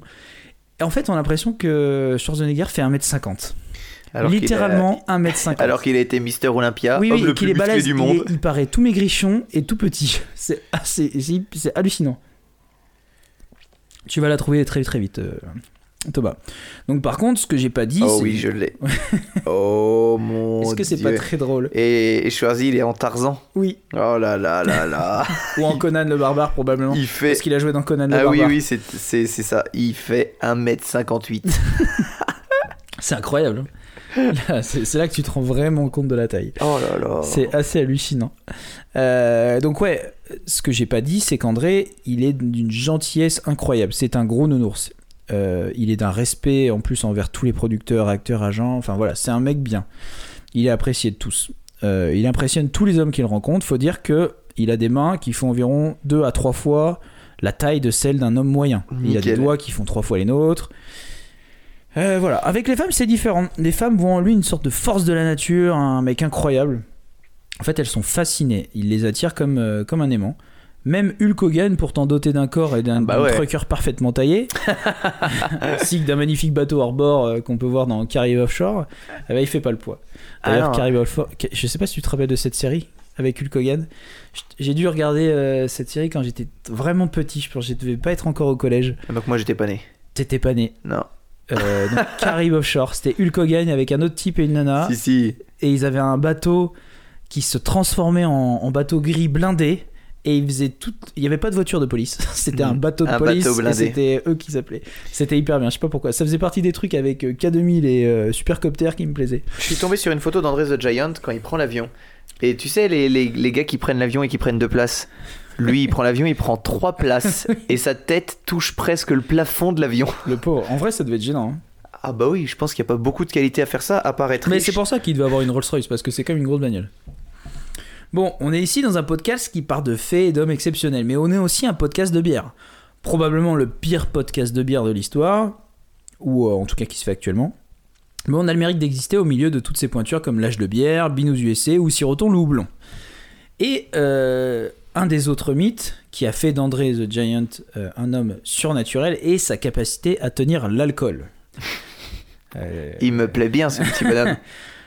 les catcheurs, après les combats, ont pour habitude de boire une ou six bières. André, lui, c'était plutôt 24. Mais ça, c'était juste pour se réhydrater. Certains l'ont vu à des soirées dépasser les 100 bières. Ouais, légende ou pas. Ouais. Ouais, on l'a vu boire un milliard de litres de bière. Il est incroyable. Si 100 bières est une légende, je pense qu'il a pu atteindre, en tout cas vu la taille qu'il fait, bien plus. Au moins 30. Ah, ce qui est déjà énorme. Hmm. Si c'est des 33, oui. Ça fait beaucoup. Si c'est des shooters 9 de bière. 10 litres de bière. Euh, une fois, il se retrouve à l'hôtel avec un de ses meilleurs amis. Et donc, il faut rappeler qu'André est français, donc amateur de bon vin. Il a donc commandé une caisse de vin. Pour la partager Non, non. Il la boit seul, la caisse de vin. Euh, Bon, euh, une fois dans le couloir, euh, pour, enfin, il- après il se, il- il se balade, euh, il arrive dans le couloir, et puis il arrive à l'ascenseur, sauf qu'il s'assoupit un peu, puis il tombe et il s'endort. Personne ne sait comment le bouger. Tu le bouges pas Le lendemain, Hulk Hogan le voit au sol, encore en train de dormir, et même lui qui fait quand même 1m93 pour 130 kg, Oui. il peut rien faire. Ah, Impossible il est bouger. Hulk Hogan. hein. Ah ouais, c'est comme un beau bébé. André, euh, voilà, vous avez compris, André est un bon vivant, euh, c'est un mec qui adore rire et il adore faire rire. Et en tant que bon vivant, fan de Patrick Sébastien, après une bonne bière, rien de vaut un bon, Euh, un bon P, Thomas, tout simplement. et ça, c'est selon son agent de l'époque, sa spécialité, sa signature. Ah, yes. Euh, ses amis racontent que dès qu'il est assis et qu'il se penche sur sa jambe gauche, tout le monde se prépare. casque, combinaison de démineur, la totale. Quand ça sortait, c'était une sorte de détonation interminable. Je vous laisse interpréter comme vous voulez euh, le bruit dans votre tête, c'est aussi ça la magie du podcast. Euh, mais disons que quand il aime, enfin, quand il prend l'ascenseur ou l'avion, il aime lâcher des P qui durent parfois plus de 30 secondes et qui font des bruits Oh. incroyables, histoire de mettre tout le monde mal à l'aise et accessoirement de terroriser tout le monde. Vraiment, il y a vraiment, euh, voilà, il arrivait, fa- a priori, il faisait des choses qui, qui dépassaient les 30 secondes facilement, Il- voire 50 secondes. Il est pas, Il se vidait. il est pas humain. il- Ah, Tu l'imagines avant aspirer tout l'air de l'avion, faire. Le gars se vidait. C'est catastrophique. en fait, ça doit être drôle. Passer 5 secondes, tu, maintenant tu arrêtes. Mais lui, en vrai, tu vois, tu l'as dans un avion, mais tu paniques. S'il y a un problème, la sortie de secours, il y passe pas. il, il paraît que quand l'avion vole, il penche. Ben, dé- déjà, il penche. Le pilote, il a constamment le levier à gauche. Ah, je comprends pas, faut refaire le parallélisme, là, pas du tout cet avion. Mais non, mais il doit avoir trop de problèmes dans la vie. Ah bah oui, bah il, il a une maladie, mine de rien. Ouais, non, mais là, c'est l'extrême. Imagine les toilettes Jacob Delafont comme elle. Oh là, comme elle cligne des yeux quand elle le voit arriver. Voilà, on, est- on sera jamais assez solide. Ah non, c'est impossible, impossible. Dans les années 80, du fait de sa maladie, il perd de sa mobilité et McMahon a besoin d'un successeur. Hulk Hogan et André Roussillov, qui de- sont, sont très amis, deviennent donc rivaux sur les rings. Euh, donc tu, tu comprends ce qui va se passer. Ouais. En 1987, ce, ti- ce- 1987, 86. 1987 pardon, se tient un des plus grands affront- affrontements de l'histoire du catch, WrestleMania 3, qui euh, se déroule au Silver, Silverdome de Pontiac dans le Michigan devant 93 000 spectateurs et des millions de téléspectateurs. 93 000 spectateurs, c'est d'ailleurs un record pour un spectacle euh, dans une salle aux États-Unis et ça n'a été battu seulement que par une visite, euh, une visite du pape Jean-Paul II. Ah, Avant, euh, voilà, c'est encore plus impressionnant. D'abord André the Giant et Hulk Hogan, ensuite Jean-Paul II. Ah bah. Dingue. Enfin, en Ouais, premier- en avant. premier, voilà. voilà. Euh, J'aurais aimé que ce soit l'inverse. enfin, WrestleMania, c'est un gros truc en plus. Je sais plus ce que c'est, si c'est le truc avec la, la valise ou si c'est le tournoi entre tous les combattants. Je sais pas, c'est sûr, en tout cas, où il y a. euh, WrestleMania, c'est vraiment le gros, le- la grosse soirée hein, Ah de oui, tous les ah catcheurs. oui, mais je vois très bien le logo en plus. Mm. Avec, euh, comment il s'appelle celui qui avait du maquillage et un grand chapeau là? Ah, euh, Undertaker. Undertaker. Ouais. The Undertaker, exactement. Lui aussi, c'était un géant. Oui, lui c'était Ouais. un géant, mais à côté c'est pas un géant. Ah non. Tu, tu- tu peux regarder les photos d'Undertaker d'ailleurs avec lui. Ouais. C'est pas, du tout- pas du tout un géant. Euh, donc l'événement de la soirée est le match entre André et Hogan euh, pour le titre de champion du monde. Hogan parvient à vaincre André après l'avoir soulevé puis projeté au tapis. Quoi? Ouais, il a dû, tu vois, Oui, il a dû aider. voilà, mais mais, mais c'est ce qui s'est passé. Et donc c'est sa première défaite en 15 ans. Comme toutes les personnes atteintes de gigantisme, le catcheur souffre de nombreux problèmes de santé qui l'éloignent des rings. Euh, il continue néanmoins de catcher en Asie jusqu'en décembre 92, mais euh, ses matchs sont très différents. euh, parce que du coup, il est, il est vachement handicapé par ses mouvements. Donc Presque les- 50 ans alors il continuait. Bah oui, il est né en. Je te dis combien 5... 46 46 Ouais. euh, Ouais, j'avais compris 42, 43, mais non alors. Je crois que c'est 46. Ok. Euh, ouais, donc il continue de se battre en Asie. Donc il a des mouvements qui sont très lents parce que très douloureux. Ouais. Euh, il est quasiment immobile pendant ses combats. Malheureusement, à mesure qu'il prend de l'âge, sa taille euh, lui cause euh, de- des, problèmes, des problèmes de santé de plus en plus fréquents.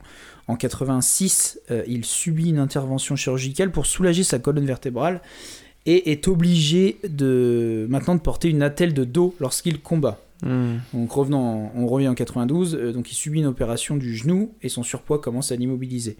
Euh, il continue tout, tout cependant de catcher et il apparaît pour la dernière fois au Japon, pays où il a toujours été le plus célèbre euh, en décembre 92. Les Japonais, c'est des gros gros fans de. Ils ont une entité, une personne qui, qui monte au. comme un dieu. Souvent chez les combattants, ça peut être en MMA, ça peut être en Ouais. K1, en catch. Bah, en sumo, sumo Ouais, en sumo, mais vraiment, même sur les, les- les combats qui se passent en- aux États-Unis, ils choisissent un mec et ils le surkiffent. Ouais. Et lui, ils l'ont suivi depuis longtemps, quoi. Ouais. Du coup, il finit là-bas. Euh, le 27 janvier 93, Roussimov meurt d'une crise cardiaque, âgé seulement de 47 ans, dans sa chambre d'hôtel à Paris.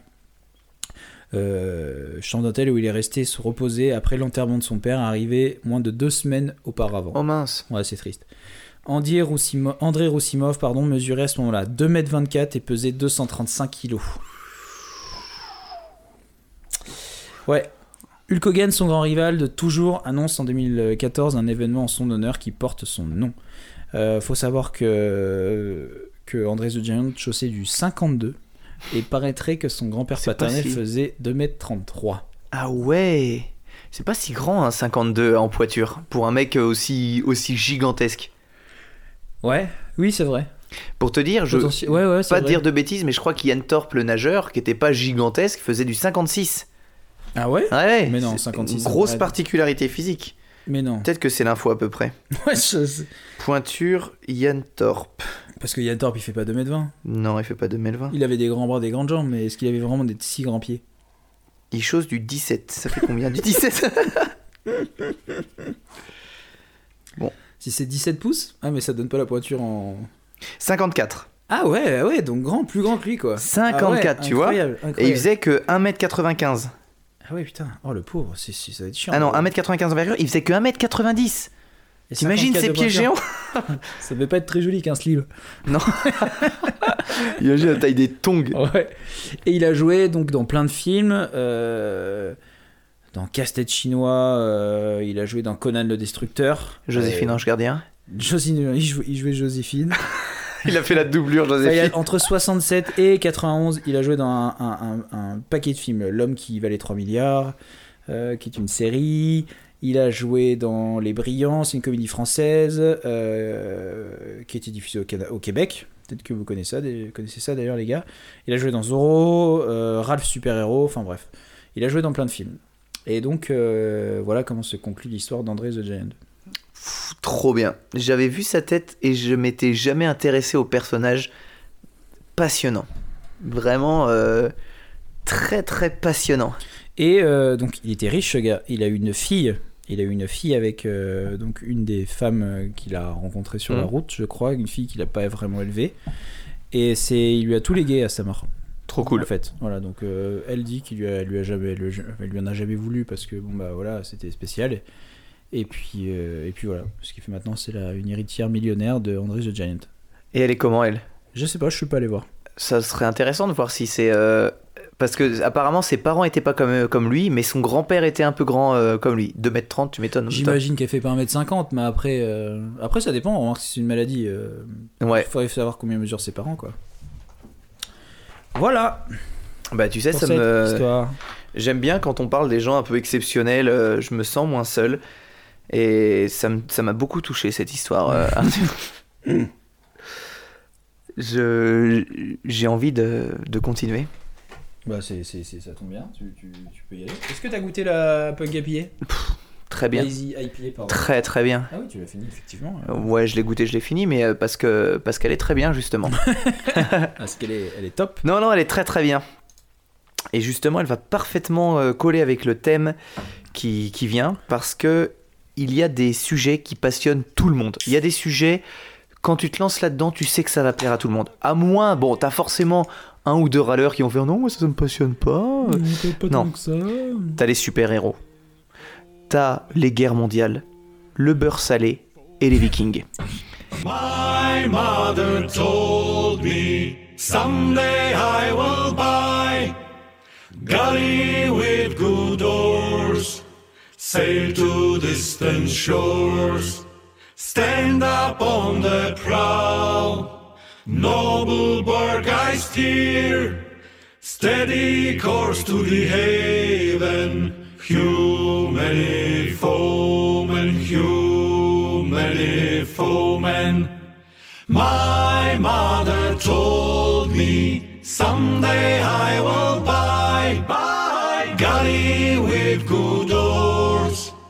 sail to distant shores, stand up on the prow. Noble bark I steer, steady, steady course to the haven. Humany foemen, humany foemen. Ça tombe bien parce qu'aujourd'hui je te parle d'un de ces thèmes. Je me suis un peu trop servi, je suis désolé. J'espère en plus à la prochaine. Donc, le beurre salé, sais-tu Allez. Nous sommes. Quelle date sommes-nous aujourd'hui, Arthur Probablement le 21, Pile poil, 22, pile poil. 23, ah, ça se voit que là, tu 23, travailles plus. 24. Nous sommes le 24, 24. novembre. Ouais, ouais. Alors maintenant, imagine, fais un voyage arrière il y a 1135 ans. Nous sommes le 24 novembre 1000 euh, 885. 24 novembre 885. Il y a pile poil 1135 ans. Ah, pile poil, ouais.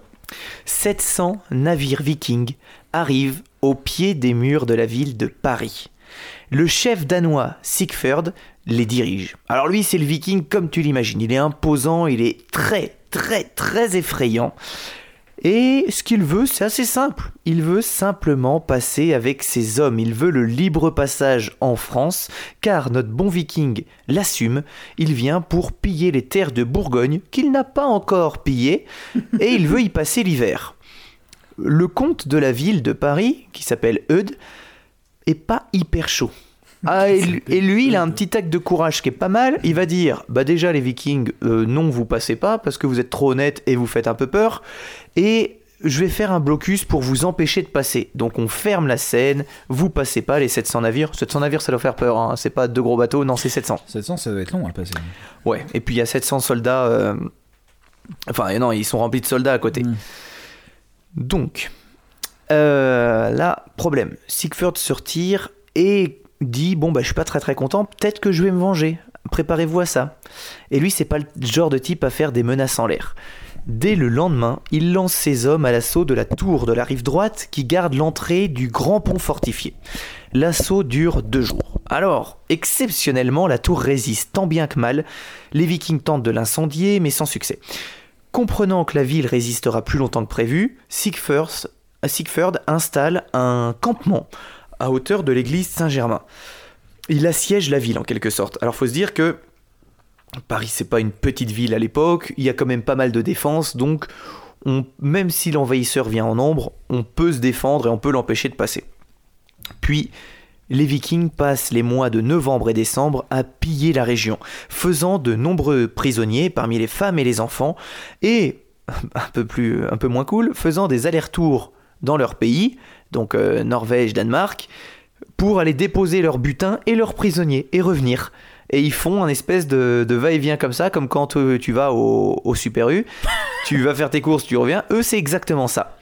Le 31 janvier 886, Sigford lance un nouvel assaut contre la tour et le pont fortifié. C'est le, le rempart qui l'empêche de passer. Les combats durent trois jours. Cette fois, les Vikings ont emmené des béliers. Au même moment de leur, euh, leur assaut, ils lancent sur la Seine trois bateaux pleins d'herbes sèches et de foin auxquels ils foutent le feu. Pour, euh, ils veulent les lancer sur le pont histoire de faire brûler le pont. Mais ce plan, c'est un échec, qui gaspille d'ailleurs trois bateaux, car les navires vont euh, se rentrer les uns dans les autres et vont simplement brûler contre la, contre la rive. voilà. Malgré ça, après plusieurs attaques, le pont reliant l'île de Paris à la rive droite s'effondre. La tour qu'il défend sur la rive, ainsi que les douze braves qui y montaient la garde, sont subitement isolés et euh, ça va pas très bien se passer pour eux. À l'aube du matin suivant, Sigford et ses, ses hommes traversent le fleuve et incendient les tours de défense. Alors à l'intérieur de la première, comme je t'ai dit, c'est 12 soldats français qui périront dans les flammes et la tour va être détruite. Le combat s'engage. Les Français résistent vaillamment parce que Eudes, qui, les dirige, dit non, non, on les laisse pas passer, on combat. Mais les Vikings sont vraiment nombreux et un peu sauvages dans la bataille. Ils attaquent partout en même temps et mettent vraiment à mal les défenses françaises qui vont devoir se rendre. Alors imagine que l'armée qui défend la ville de Paris se met à genoux devant tous les Vikings pour se rendre et dire ok on capitule. Ils acceptent, les Français acceptent l'offre de l'ennemi et jettent leurs armes pour tous se soumettre. Sauf qu'on n'est pas euh, face à n'importe quel peuple, on est, à des- on est face à des Vikings. Donc les Vikings, ils vont tuer tous les Français. tous les Français qui se sont rendus, ils Même- vont les tuer de sang-froid. Eudes, Ah, tu verras. Eudes, euh, vu que c'est le dirigeant, il était peut-être pas sur les lieux. avec un prénom. non, je- Avec.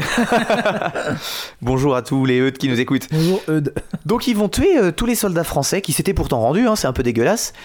Ils vont euh, dépouiller leurs cadavres et les jeter dans la Seine. Donc ça fait un spectacle pas euh, jojo jojo. De nouveau, une partie des Vikings part piller les régions alentours. La situation dans la ville de Paris se détériore méchamment. Les vivres manquent, les maladies s'installent. C'est pas bon. Début mars, répondant à la demande d'aide envoyée par l'évêque Gozlin, Henri de Saxe, grand nom de l'histoire de France, comte de Fulda, arrive devant les murs de Paris. Il amène avec lui des ravitaillements pour Paris, euh, qui, a besoin de se nourrir. Il amène des renforts pour défoncer l'envahisseur. Sauf que il, commence à flipper un peu du, truc des Vikings. Il dit Ah, ils font peur quand même les Vikings. Je les ai vus, euh, ils font un peu peur. Donc plutôt que de se taper, il préfère négocier. Eux des Gozlins, euh, après toutes les Oh là là, négociations. mais- putain, Ah eux des bah, ah bah oui, mais c'est pas Henri et Mathieu. euh, Enfin, Henri, je dis. Euh, eux des Gozlins vont se mettre d'accord avec euh, Siegfried et ils vont décider d'une somme. Euh, Siegfried dit Bon, ben, si vous voulez que je me barre, vous me versez 60 livres d'argent. Et si vous me filez ça, je me barre. Alors, eux des Gozlins disent Bah, vas-y, 60 livres d'argent, c'est quand même beaucoup. C'est quand même beaucoup, mais si, euh, si c'est pour sauver le royaume, on le fait. Ils acceptent, le chef viking prend l'argent, s'éloigne avec une partie de ses hommes, ce gros filou, il prend pas tout le monde. Un mois passe et cet enfoiré revient. J'allais dire, je suis sûr que c'est une mauvaise idée. C'est ah sûr qu'il va revenir. c'est la reine des ordures. lui. Pourquoi il ferait pas ça? Alors, à cette époque, l'empereur c'est Charles le Gros. Lui, il n'est pas basé à Paris et problème pour le peuple français, l'empereur c'est une bonne grosse flippette. Il accepte enfin de bouger le petit doigt et il envoie ses troupes sur Paris. Alors oui, quand même, euh, il a des troupes, hein, il a des gars. Ah, bah, J'imagine. euh, aurais pu les envoyer plus tôt. Les Vikings, ayant eu connaissance de l'approche de l'armée de l'empereur, se disent ok, on l'attend. Creux, ils vont creuser de larges fossés sur les routes d'arrivée, dissimulés par des pailles et des branchages. Henri, qui est chef de l'armée à l'époque, euh, a fait l'habitude un peu conne de l'époque, c'est le chef marche devant ses troupes quand on se déplace parce que voilà, Avec, euh, voilà, eh, c'est moi le chef. avec la fourrure et tout. le. Et ben voilà.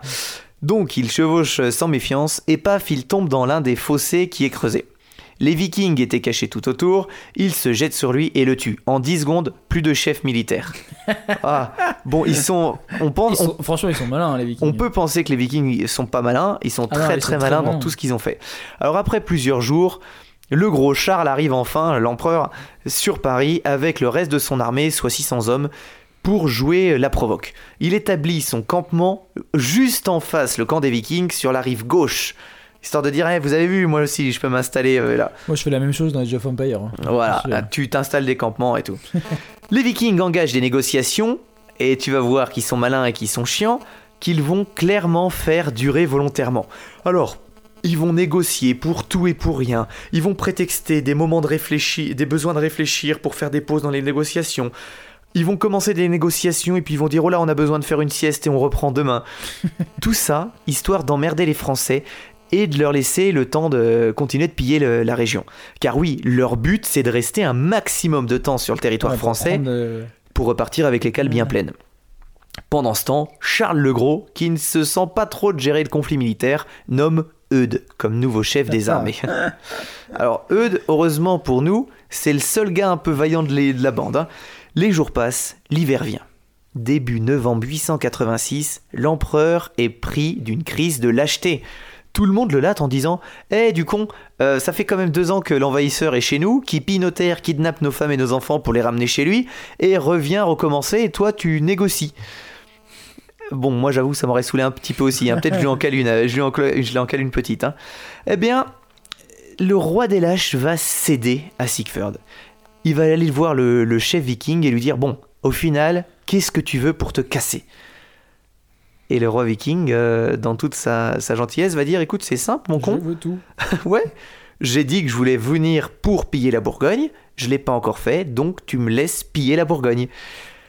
Le roi résigné l'autorise à passer, mais cet enfoiré de chef viking veut encore humilier encore plus le peuple et demande un dédommagement pour tout le temps qu'il a Oh. perdu. Oh. Alors tu te souviens au début qu'il avait négocié 60 livres d'argent pour se barrer? Là il veut beaucoup plus. Il veut chier sur la France. Alors pas de façon littérale. Hein.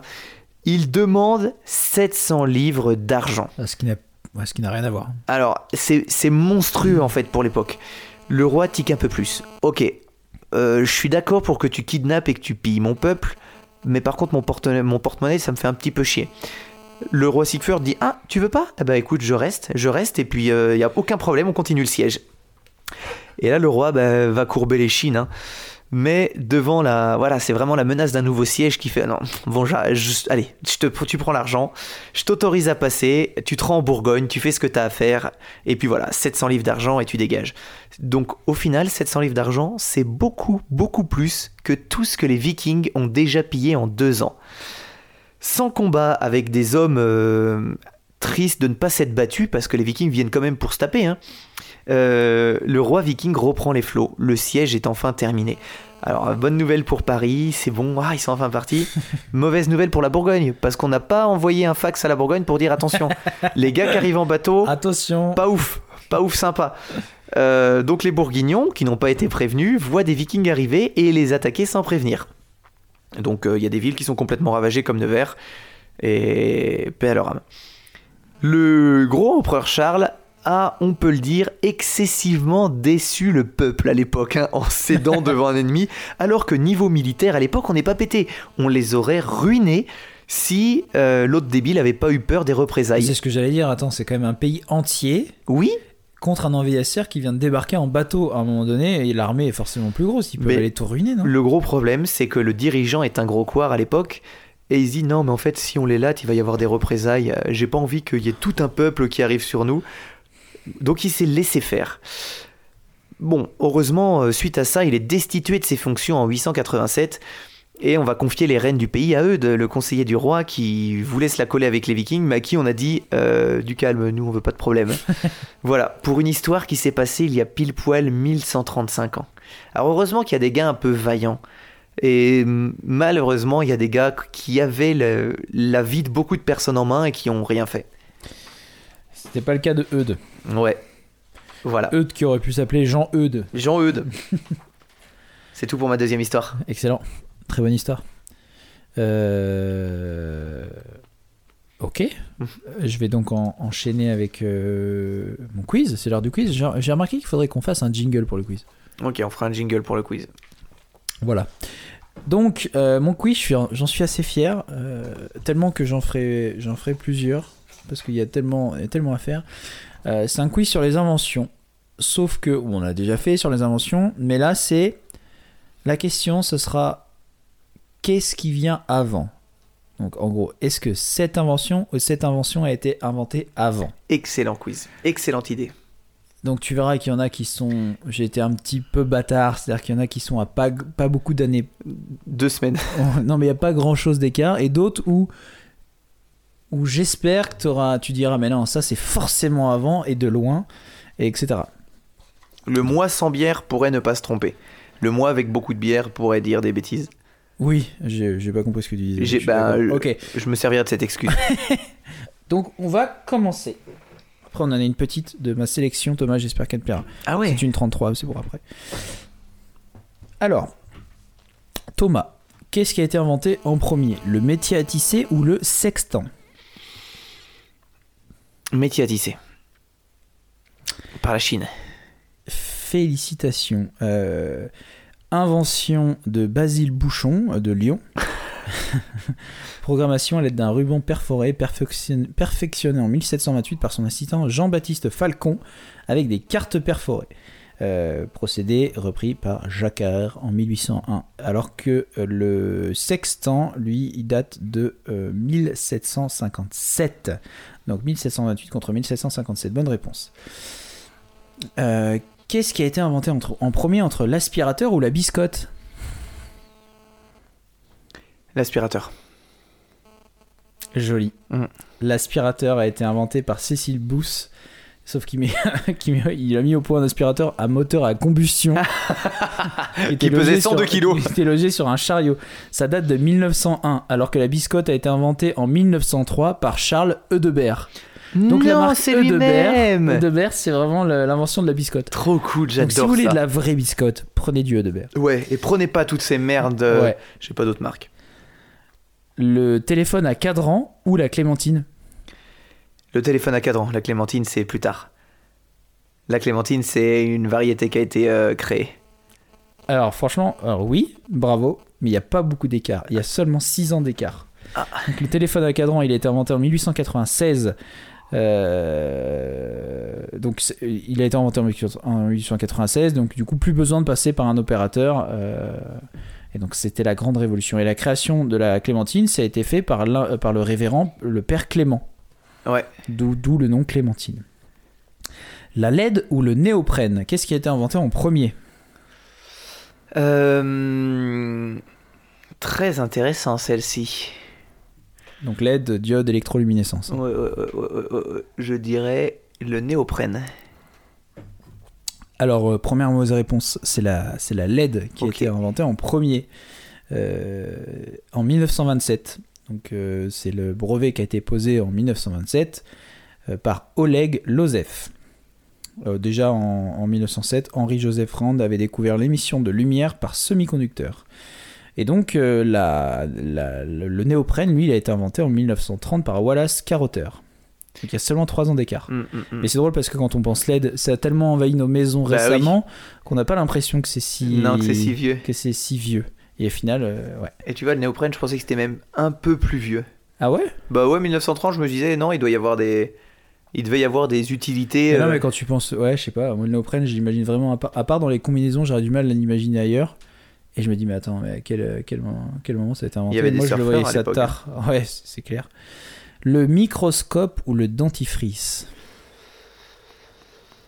Je pense le microscope. Ouais, le microscope date de 19 1609, qui a priori, euh, en tout cas, a été, a été imaginé par euh, Galilée. Et peut-être même avant lui, il y a eu euh, Zachariah Jensen, un Hollandais, en Ouais. 1590. Euh, et c'est Anthony Van Leeuwenko et Robert Hooke qui le perfectionnent. Quant au dentifrice, lui, il a été inventé en 1896. Et au XVIIIe siècle, donc, euh, une recette américaine à base de pain brûlé fut introduite. La brosse à dents fut d'abord utilisée simplement avec de l'eau avant euh, que les poudres se développent. Euh, D'ailleurs, c'est des poudres qui la plupart étaient faites maison, plus fréquemment avec de la craie, de la poudre de brique ou encore du sel. Des trucs qui- Ouais. ouais on, était là, on était là pour décaper, pas forcément pour sortir bon de la Pour les gencives Ouais. sensibles. Et le premier dentifrice commercialisé, lui, il arrive en- en- au 19e siècle, en 1896 à New York, Colgate. Et donc, euh, Ah d'accord. Ils sont produit le premier tube de dentifrice, soupe qu'on connaît aujourd'hui. Ok. Colgate, pareil, très vieux. Le saxophone ou le jeu de la roulette? Le jeu de roulette, le jeu du casino. Saxophone, ça me paraît complexe comme euh, instrument. Je, suis, je me suis découvert une passion pour le saxophone qui énerve tout le monde. Ah bon? Ben, visiblement, les gens autour de moi n'aiment pas quand j'écoute du saxophone. T'écoutes du saxophone? Ok. J'ai écouté et très vite, euh, une amie que je ne nommerai pas m'a m'a clairement insulté et ne voulait plus que Ah, j'en mais je vois fasse. bien de qui tu parles. Ouais, De toute façon, elle, elle fait qu'insulter. elle fait qu'insulter. C'est que ça, que Elle ça. fait que ça. Donc, Donc tu dirais quoi? je dirais ah, le saxophone. je reviens sur mes mots. Eh ben non, c'est le Dommage. la roulette. Euh, donc c'est un jeu de jeu de hasard qui a été inventé par Pascal en 1655, alors que le saxophone a été inventé en 1846 par Adolphe Sax. Et ouais. Donc là, il y a quand même Il y a une grosse euh, différence. plus de 200 ans d'écart. Mm, mm, mm. Donc là, j'arrive dans les trucs où j'essaie de euh, justement euh, De me latter. de te latter. Ok, vas-y, latte-moi. Le blue jean ou le sirop d'érable? Qu'est-ce qui a été inventé en premier? Le blue jean, je sais pas ce que c'est. C'est une sorte de jean? Le jean? Ouais, Ah, le jean, ok, ok. Le, le jean classique, quoi, le jean de cowboy. Euh, blue jean ou sirop d'érable euh, Je dirais. Je dirais le jean. Et c'est le sirop d'érable. Merde. Parce que le gin, je, je- je dis une bêtise parce que je connais pas du tout le gin. C'est fait à partir de plantes? C'est de l'alcool de plantes, un truc comme ça? Non, non, non, non, non, le jean, le jean, comme les jeans Levis. Ah mince Oh oui, non le blue jean, c'est pour ça que je disais blue jean. Ah ouais, non, j'étais parti sur le gin, l'alcool. Alors vas-y, je te repose la question. Si tu pars sur le jean, effectivement, je pense que c'est plus vieux. Donc le jean ou, ou le sirop d'érable, Thomas? Euh, je dirais le gin. Donc ouais, le sirop d'érable, euh, a priori, sans doute résultant de l'observation par les Indiens de la sève s'écoulant de cet arbre suite à un coup de tomahawk. Bon, je, je sais pas si c'est une légende. ou Ouais, j'étais là, je peux Et, tout euh, vous et dire. puis le, le jean, il a été inventé par Lévi Strauss. Ouais, bah Le oui. jean Levis, quoi. Et donc 1620 pour le sirop d'érable, 1853 pour Levis. Ok. Donc pour le gin. Le moteur ionique ou Wikipédia? C'est quoi le moteur ionique? Le moteur ionique, c'est euh, destiné à la propulsion pour les vols interplanétaires. Donc ça a été testé par la NASA. J'irais Wikipédia. Donc c'est le moteur ionique. Qui est le 1800 plus vieux? Ouais, 1900, mais pas de grand chose, 3 ans. 1998 euh, et 2001 pour Wikipédia, créé par Larry Sanger et Jimmy Whale. Ok. Le Viagra ou le préservatif? Viagra. Ah non, non, non, non, non, non, non, attends, c'est juste que je serais pas en train de dire une énorme bêtise. Parce que le préservatif, la marque, il y avait des, des choses. Le préservatif, c'est très, très, très, très vieux. Si Alors, tu... le premier préservatif en latex. Ah, On va parler, on va parler du, Voilà. vrai- du premier préservatif euh, fonctionnel. alors je dirais Viagra. Et non. C'est c'est- Merde. Préservatif. Première apparition du préservatif en latex, créé par. On en a déjà parlé, je crois. Durex. Goodyear. Ah bah oui, on en a parlé il y a Ouais, deux épisodes. voilà. Donc suivant l'invention du caoutchouc, donc ça c'était 1880 et 1998 pour le Viagra, donc c'est tard. Ah ouais, carrément. Oui, je sais pas pourquoi j'ai dit. euh, Ouais, je pensais que J'étais resté sur le latex. euh, Euh, euh, Amazon ou eBay? Question un peu bâtard, hein, je dois l'avouer. Parce qu'il y a un an d'écart. ah, tu t'es tenté de dire eBay, mais tu... je vais dire Amazon. Bravo. Amazon. 1994 pour Amazon, eBay euh, 1995. Ok.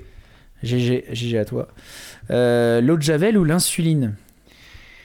Ah, alors je voyais l'eau de Javel vachement, vachement vieille. Et l'insuline, euh, quand même, il me fallait quelques connaissances pour. euh, Donc je dirais l'eau de Javel.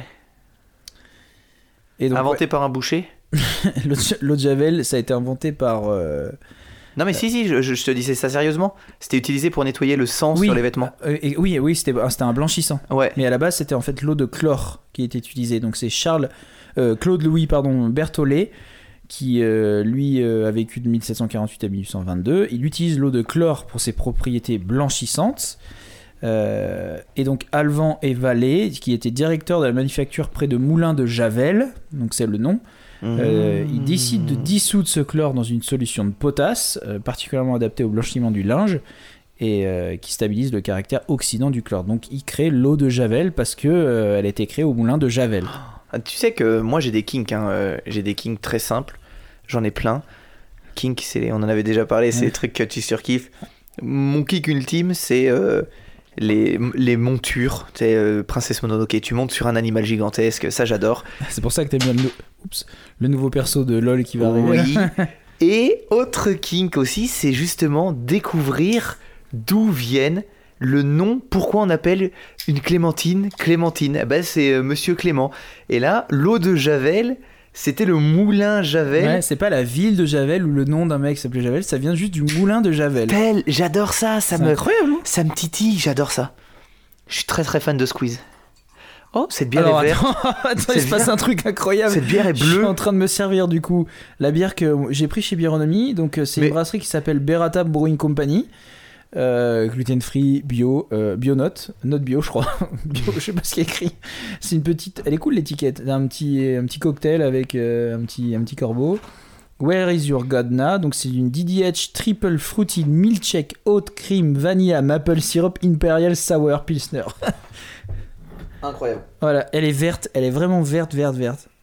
Euh, tiens, je te, je- tiens, prends mon verre avec. Ah, attends, attends, attends, je vais, je vais, euh, Oh, tu rempliras le tien Ok, je très vais bien. faire des trucs bien. J'enchaîne, j'enchaîne. La presse hydraulique ou le four électrique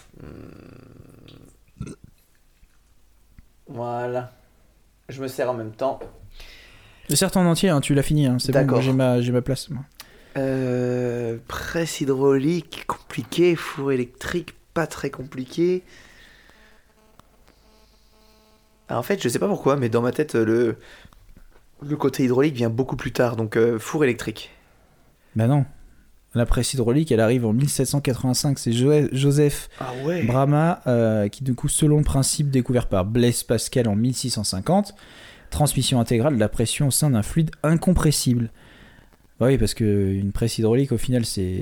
C'est tout simple, mais moi je voyais, je me Parce suis basé sur. les fours électriques, il y a forcément de l'électricité, donc on sait quand même que ça arrive un peu plus tard. Hum, Tu vois, j'étais parti sur la vraie presse hydraulique qui sert à. que tu vois dans toutes les vidéos YouTube qui. Ah oui, oui, mais au final, elle est activée C'est la même électriquement, chose, hein. mais tu, Oui. tu t'aurais, t'aurais un grand bras de levier pour presser, presser, ça serait la même chose. Ouais, ouais. Mais au final, ça reste un truc mécanique. Euh, et donc, la- le four électrique a été inventé par Paul Héroux en 1900. Tout pile. Alors attention, celui-ci est très compliqué. Le camembert ou la fermeture éclair? Ah là là, celui-là il est dur. Je l'ai pas révisé ce thème. Euh, Écoute, je suis tenté de dire la fermeture éclair. Bravo. Enfin, une bonne réponse, euh, Thomas. Bravo. Enfin, Euh, oui, la fermeture, euh, la fermeture éclair a été. Attends, tu m'as dit quoi? Fermeture éclair. Ah non, je suis désolé. C'est le Ah camembert bah non, c'est le camembert. Il a été inventé en 1790 par Marie Harel. Merde Et oui, oui. Euh, le, le, cam- euh, le- la fermeture éclair. euh, Non, j'ai dit le camembert, hein, on est d'accord. Oui. Oui. Et le- la fermeture éclair a été inventée en 1913 par l'américain Gideon Sunbach. Ok. Voilà. Je suis bien désolé euh, de cette erreur. Tu ne m'envoies pas vexé. Euh, question 14, il y a 20 questions, hein, j'ai pas compté. Euh, on a qu'à dire que t'as perdu. Le... le violon ou les patins à roulettes Euh... Euh... Oh, j'irais violon. Ouais, c'est le violon. Il est né dans le nord de l'Italie au début du XVIe siècle. Le plus ancien violon, le plus ancien violon connu euh, euh, à avoir quatre cordes a été construit en 1555 par Andrea Amati, un luthier italien. Alors que en- le patin à roulettes, la première fois qu'on le voit, c'est en 1760 lors d'un bal costumé à Londres. Joseph Merlin joue du violon, justement, en circulant sur des patins à roulettes de sa fabrication. Il faudra un siècle avant leur commercialisation. Génial. Question 15. La chasse d'eau ou le papier peint? Sans hésitation, le papier peint. Alors attends, je devrais peut-être préciser euh, le papier peint qui n'a pas été peint à la main. Pas décoré à la main. Ah, Parce que sinon, je sais que tu vas penser à l'époque où on Oui. remonte au papier peint chinois, et etc. Mais euh, c'est pour ça. disons que la première commercialisation d'un papier, lin- papier, papier peint imprimé. Bon, bah je reste quand même sur le papier peint. Alors, euh, du coup, tu te trompes. Ouais. Euh, forcément, c'est la chasse d'eau qui a été inventée en 1595. En tout cas, elle a été installée par, euh, en 1595 pour la reine Elisabeth II par Sir John Harrington.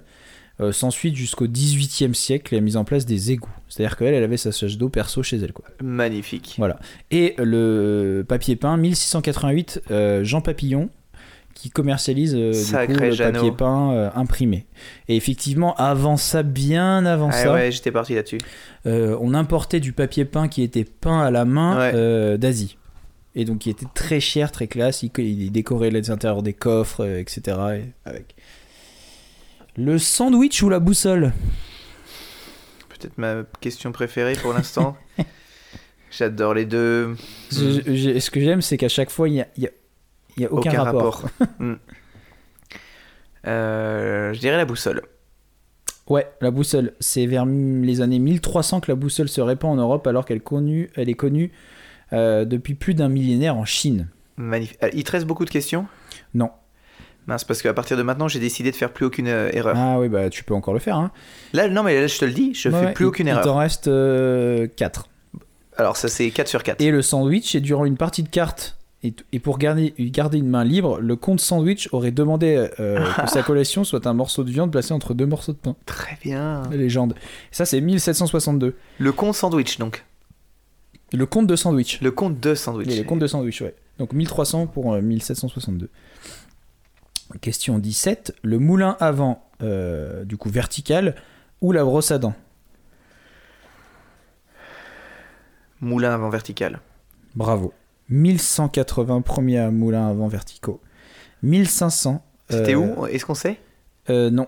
Ah, j'ai pas, j'ai, non, j'ai, pas précisé. euh, j'aurais dû regarder, ouais. ouais je veux pas dire de bêtises.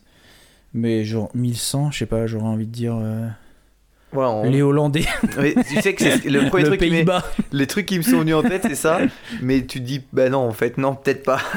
Après, je me suis dit, attends, dans Age of, qui n'a pas de moulin Qui a moulins Et 1500 en Chine euh, pour le, la brosse à dents. Et c'est arrivé après en Europe en 1570. Ok, c'est les Chinois qui ont inventé la brosse à dents. Exactement. Ils ont tout inventé. Eux et les Arabes, ils ont tout inventé. Ah bah ils sont devant. hein. Ah, ils, sont, ils sont loin devant. Ouais, ouais. ils sont loin devant. Question 18. Le bistouri ou les taxis?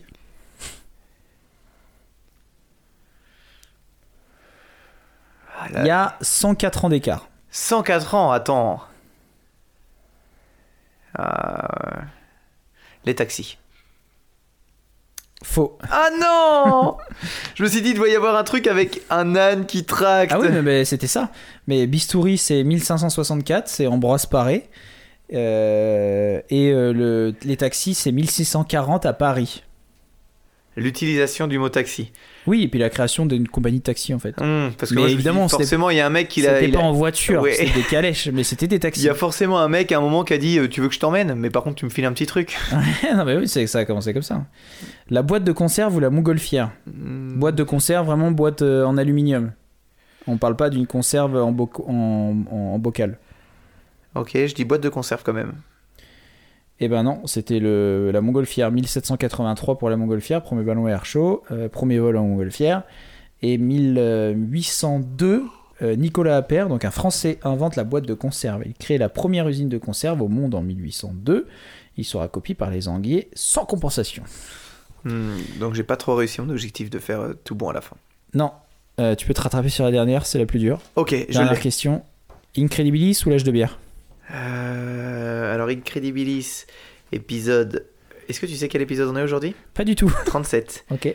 Âge de bière, ils sont euh, 36, 37, 38. Alors faites très attention parce qu'eux, ils comptent en saison.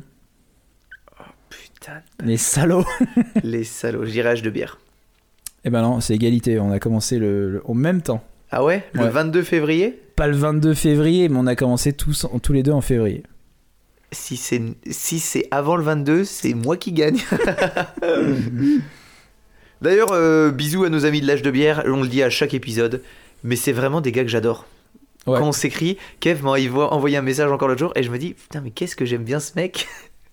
Ouais, ouais, c'est dommage qu'il bah, voilà, Ouais, qui, Ah, soit voilà. si loin. Ah non, tu voulais pas dire. Ah, c'est nos amis québécois du podcast l'âge de bière. on vous le conseille, ce podcast est excellent. Ouais, excellent. Que de la rigolade, c'est vraiment de l'amour. des ce mecs en podcast. Ouais, des mecs en or. Euh, Ouais, voilà, donc c'est la fin de mon quiz. J'ai adoré le thème. L'idée était exceptionnelle. J'ai de quoi en faire idées. encore deux, donc je les ferai pas d'affilée, mais j'en j'en garde pour cette saison. Trop cool. Parce que je trouve ça trop bien. Oh, J'ai adoré. L'idée était géniale. Voilà, et alors, donc cette bière, Alors cette bière, elle est bleue? la première euh, Elle est bleu-vert. gorgée, je l'ai pas aimée. Je me suis... T'as l'impression de manger un bonbon harlequin. Et, Ah, je trouve pas. et plus ça va, plus ça va, plus ça va, mais c'est pas une bière que j'aime. Bah, c'est une bière acide. Ah ouais, ok, d'accord. Ouais, Moi, j'aime j'ai bien. l'impression qu'il y a trop de, de goût chimique dedans, de bon goût de de bonbons. J'ai vu que je suis pas très sucré moi, Ouais, ouais, peut-être. mais bon, je me euh, rends pas compte. moi c'est mon goût personnel. Hein. Ouais, ouais, c'est ton. Bah alors attends, si tu veux m'en mettre un peu plus, vas-y, hein, parce que je sais que t'aimes pas trop alors. Ouais. on- Écoute, on, on va faire ce type d'échange. Parce que j'ai quelque chose pour toi là. Donc je t'ai ramené, euh, toujours chez Bièreauderie, une de bière, euh, encore une fois, prise chez Bièreauderie. Merci Attends, Béronomy. j'ai dit deux fois nuit. Je commence à être un petit peu attaqué par euh, ces bières qu'on a bu parce qu'elles sont toutes un peu fortes. J'ai remarqué. Non Arthur. Ok. Donc c'est la brasserie euh, Bière Bibliothèque. euh, qui Très beau nom. La bière s'appelle Wood, Wood, you lie, Would I Lie to You, pardon. Wood écrit de façon comme le bois. Ouais. Euh, W2OD. Euh, donc c'est une barrel age barley wine. Donc euh, on est sur une bonne bière bien, comme, enfin finalement une bière comme tu aimes. Qui titrera pas beaucoup. Je vais juste te la servir. Tu, Qui sais, c'est quand tu dis qu'il titre pas qui beaucoup titrera qui sait pas mentir. que je te connais depuis tellement de temps et que j'arrive à voir ton regard en coin là qui qui voit. Écoute. Waouh. Déjà, t'as vu, elle elle est couleur pas- caramel. Voilà, exactement. Alors j'espère qu'elle va le plaire parce que j'en ai acheté une deuxième pour te l'offrir. Elle est dans ton frigo, elle t'attend pour un J'ai hâte. Donc si celle-ci te plaît pas, euh, je, suis, bah, je suis bien désolé. Mais normalement, c'est quelque chose qui devrait te plaire. Ouh, la couleur est magnifique. Euh, Oh, voilà. L'odeur est somptueuse. Mais normalement, on est- sur, euh, on est sur ta cam là. Hmm. Ouh. C'est gênant. C'est du nectar. C'est vrai. Oh, tu l'as pas goûté? Ah non, je l'ai pas, j'ai pas goûté moi. Oh, c'est du J'en ai une, à, j'en ai une à la maison, mais euh, là je me sens pas capable. Ouh, qu'est-ce que c'est bon. Moi je bois la bière bleue. Qu'est-ce que c'est C'est étonnamment sucré, c'est vraiment caramel. Ah ouais. C'est du caramel. Waouh, combien elle fait? 12,1. Non, si. mais c'est incroyable. Bah alors, goûte, trempe tes lèvres. 12,1, c'est impossible. Peut-être ils se sont trompés sur l'étiquette. Le mec qui a imprimé les étiquettes, euh, il s'appelle Joe, il s'est trompé. Eh ben, je m'attendais à un truc qui me tape plus que ça, ou qui me plaise moins, et c'est hyper bon. Ah ouais, mais par contre, c'est du caramel. Hein. On sent bien le côté pain brûlé, caramel, ouais. Oh, j'ai failli. Waouh. Oh, Heureusement que Gênant. on a gêné, on a géré. On est trop fort. Euh, c'est l'heure des brèves. Ah non, Ah non c'est l'heure de. Ah oui, c'est l'heure de ton. C'est Ouais, l'heure de qu'est-ce qui s'est passé euh, le 24 Qu'est-ce qui- novembre. qu'est- Qu'est-ce qui s'est passé aujourd'hui? C'est la journée la plus remplie de l'histoire de l'humanité. D'accord. Gars, j'ai dû en supprimer tellement il y en avait. Déjà, le 24 novembre 885, les Vikings entament le siège de Paris. Alors je vais te raconter cette histoire. Le 24 novembre 885, Sigford, un Viking. non, il y, a eu- y a eu ça déjà. Le 24 no- euh, 20 novembre 1642, la découverte de la Tasmanie. Attends, ce n'est pas tout. Le 24 novembre 1798, Ramel, un ministre de l'époque, crée l'impôt sur les portes et les fenêtres. Alors je voulais en parler au début. Ah bah, Le petit salaud.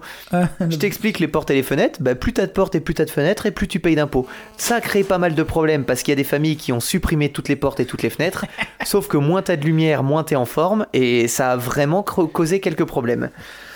Euh, chose passionnante. Alors, je te spoil un petit peu. Ça sera une de mes futures histoires parce que je pense que c'est une des personnes qui est la plus passionnante de l'histoire de l'humanité.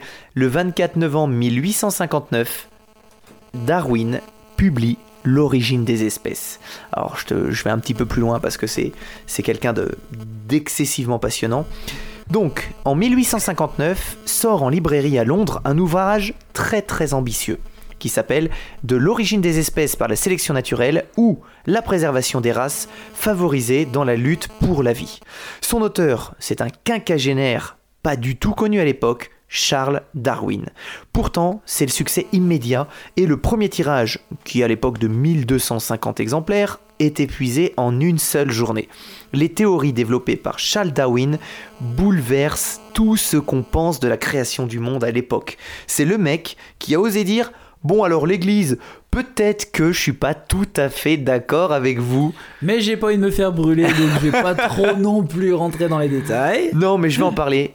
Exceptionnel. Charles Darwin, hmm, on a des personnes dans l'histoire de l'humanité qui ont, qui ont eu des, ch- qui ont- qui ont eu un impact incroyable. Lui, impact euh, positif, on va dire.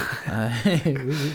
Euh, 24 novembre 1883. Alors ça fait partie de mon kink et ça me faisait rire tout à l'heure que t'en parles. Euh, L'apparition des poubelles. Alors petite histoire aussi parce que c'est intéressant. On est sous la Troisième République. Eugène René Poubelle, le préfet du département de la Seine, impose aux Parisiens l'usage d'un réceptacle fermé pour y mettre les ordures ménagères. Il veut en finir avec la crasse qui fait la mauvaise réputation de la capitale au Moyen Âge. Et ouais, avant, Paris, c'était la ville dégueulasse, la ville où on jetait tout par la fenêtre. Donc le préfet va mettre en place un ramassage quotidien par des voitures tirées par des chevaux, donc euh, les éboueurs de l'époque. Ouais. Il prévoit même un tri sélectif, mon gars, avec plusieurs Ah ouais types de déchets. Et là, tiens-toi bien. Déchets organiques, déchets verre et faïence ou coquilles d'huîtres. Eh oui, à l'époque, on n'avait pas les mêmes types de déchets. Excuse. Problème, c'est très très mal accueilli par la population. Il y a une énorme hosti- hostilité qui s'installe autour de ces boîtes et les gens veulent rester sur leurs vieilles habitudes de on jette tout par terre. Bah ouais, c'est plus simple. Alors, à tous les gens qui veulent pas le changement, qui disent Eh, c'est nul de faire ça, dites-vous que c'est la même chose. Quand on a inventé la voiture, les gens disaient Ben non, on va moins utiliser les chevaux, c'est polluant, on dépend de l'électricité, euh, on dépend de l'essence. Il y a toujours des excuses. Là, c'était pareil. Mais non, c'est plus facile de jeter par terre, alors que c'est pour le progrès. Et les journalistes vont s'en donner à cœur joie. Par exemple, le Figaro, qui existait déjà à l'époque, Ah ouais? ouais, Ah. va écrire un article en qualifiant les boîtes poubelles euh, sont une honte. Les boîtes de Monsieur Poubelle. Et ce nom va rester pour l'éternité. La poubelle. Euh, ensuite, le L'omelette 24, du fromage. le 24 novembre 1890, Branly, j'étais au lycée, euh, il y avait un lycée à côté de- du lycée où j'étais, qui était euh, le lycée Branly, va exposer le principe de la radio. On est en 90 et lui va présenter à l'Académie des sciences, en 890, hein, l'Académie des sciences de Paris, le principe de radioconduction. J'en avais déjà parlé dans mon histoire sur Tesla, je sais pas si tu te souviens. Oui, oui, oui. voilà, qui euh, bah, il va présenter ce principe en disant bah voilà en fait euh, voilà je viens d'inventer la radio, mais il, il dit seulement les plans, ça fonctionne pas trop à l'époque et l'invention va se concrétiser dix ans plus tard par Tesla et Guglielmo Marconi et voilà si vous voulez vous en apprendre plus écoutez le chapitre où on parle de, de Nikola, Nikola Tesla très Nikos- bon chapitre Nikosla. Nikosla. Ensuite, parce que cette journée fantastique n'est pas terminée, il y a eu des naissances exceptionnelles. Alors déjà, Baruch Spinoza, tu te souviens de lui?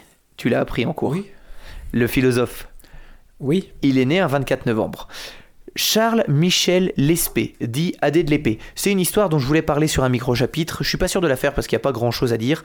Lui, c'est un gars qui est intéressant, l'abbé de l'épée, de l'Espée, parce que euh, c'est lui qui a créé la toute première école pour les sourds et muets.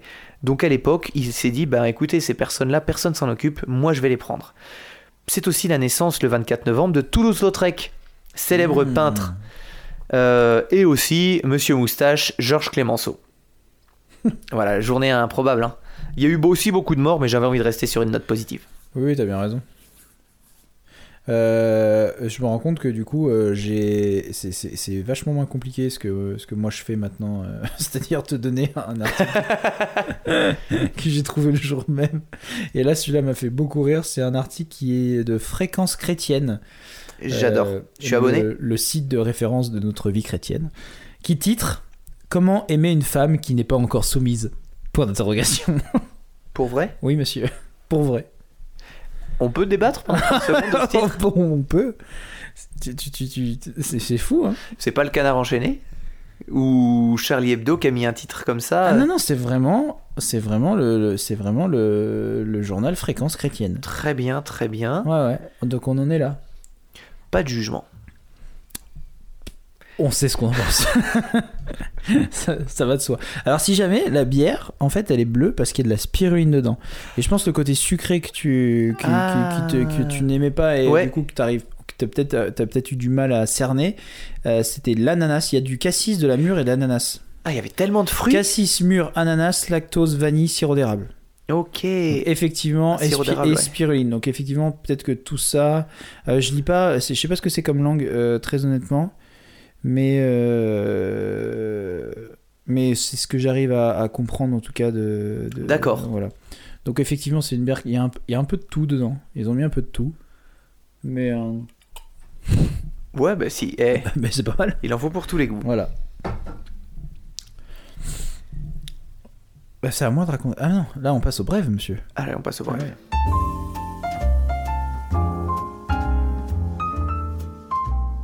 La brève du jour.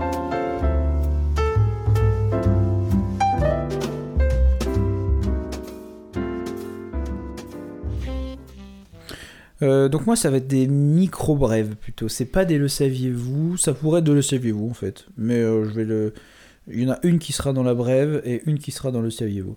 Euh, là je vais te parler d'une parapentiste qui a été importée à plus de 10 000 mètres d'altitude.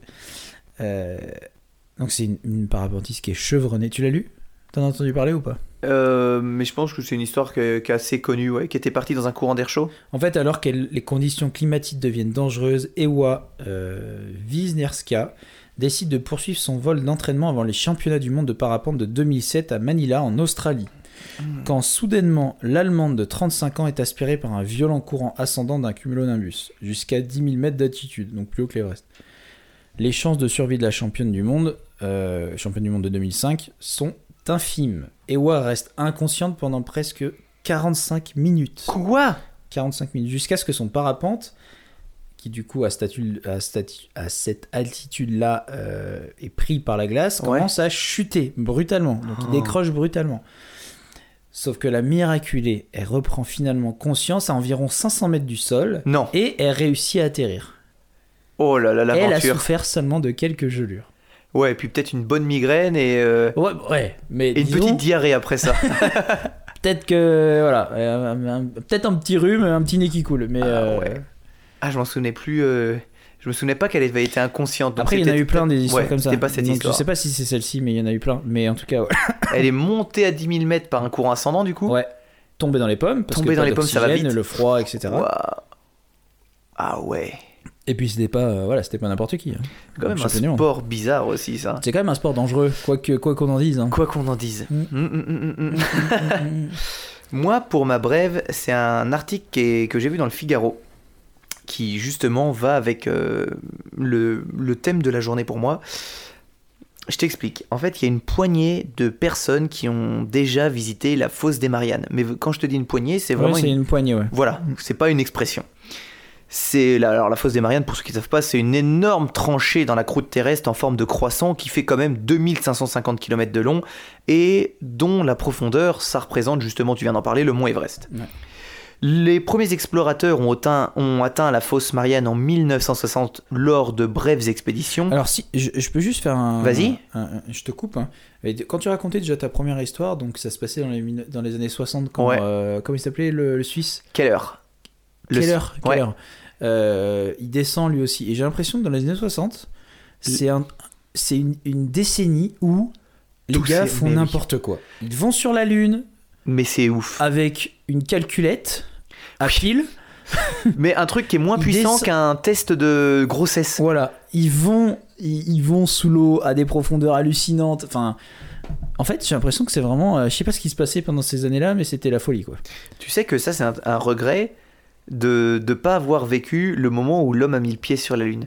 Je pense que pour nos, nos grands-parents ou nos parents Bah, nos qui parents, c'était quelle année exactement? C'était 60. euh, 9 Ouais, oui, je crois que c'est 60. Oui, 69. Mon père avait 19 ans. Eh il l'a ben- vu à la télé. Il m'a dit que c'était ouf. Mais moi, ça aurait été un... Enfin, voilà. Oui, mais nous, on a vu euh, machin sauter euh, Oui, euh, avec en- Red Bull de l'espace. Voilà. Mais Ah, là, ah, le c'est premier bien. homme qui met le, le pied sur la Lune. Mais t'imagines Ouais. Aujourd'hui, ça se fait plus. Peut-être que ça s'est jamais fait d'ailleurs. Ouais, non, mais ça, ceux qui disent ça, vraiment, tu sais ce que j'en pense. Hein? Tu sais ce que j'en pense. Donc, euh, il faudra attendre 2012 pour que le célèbre euh, cinéaste James Cameron, réalisateur du film Titanic, décide d'aller faire un tour justement sur cette fosse des Mariannes. Le gars fait une descente en solitaire à 10 800 mètres de profondeur et il découvre un environnement qu'il qualifiera de désolé et extraterrestre.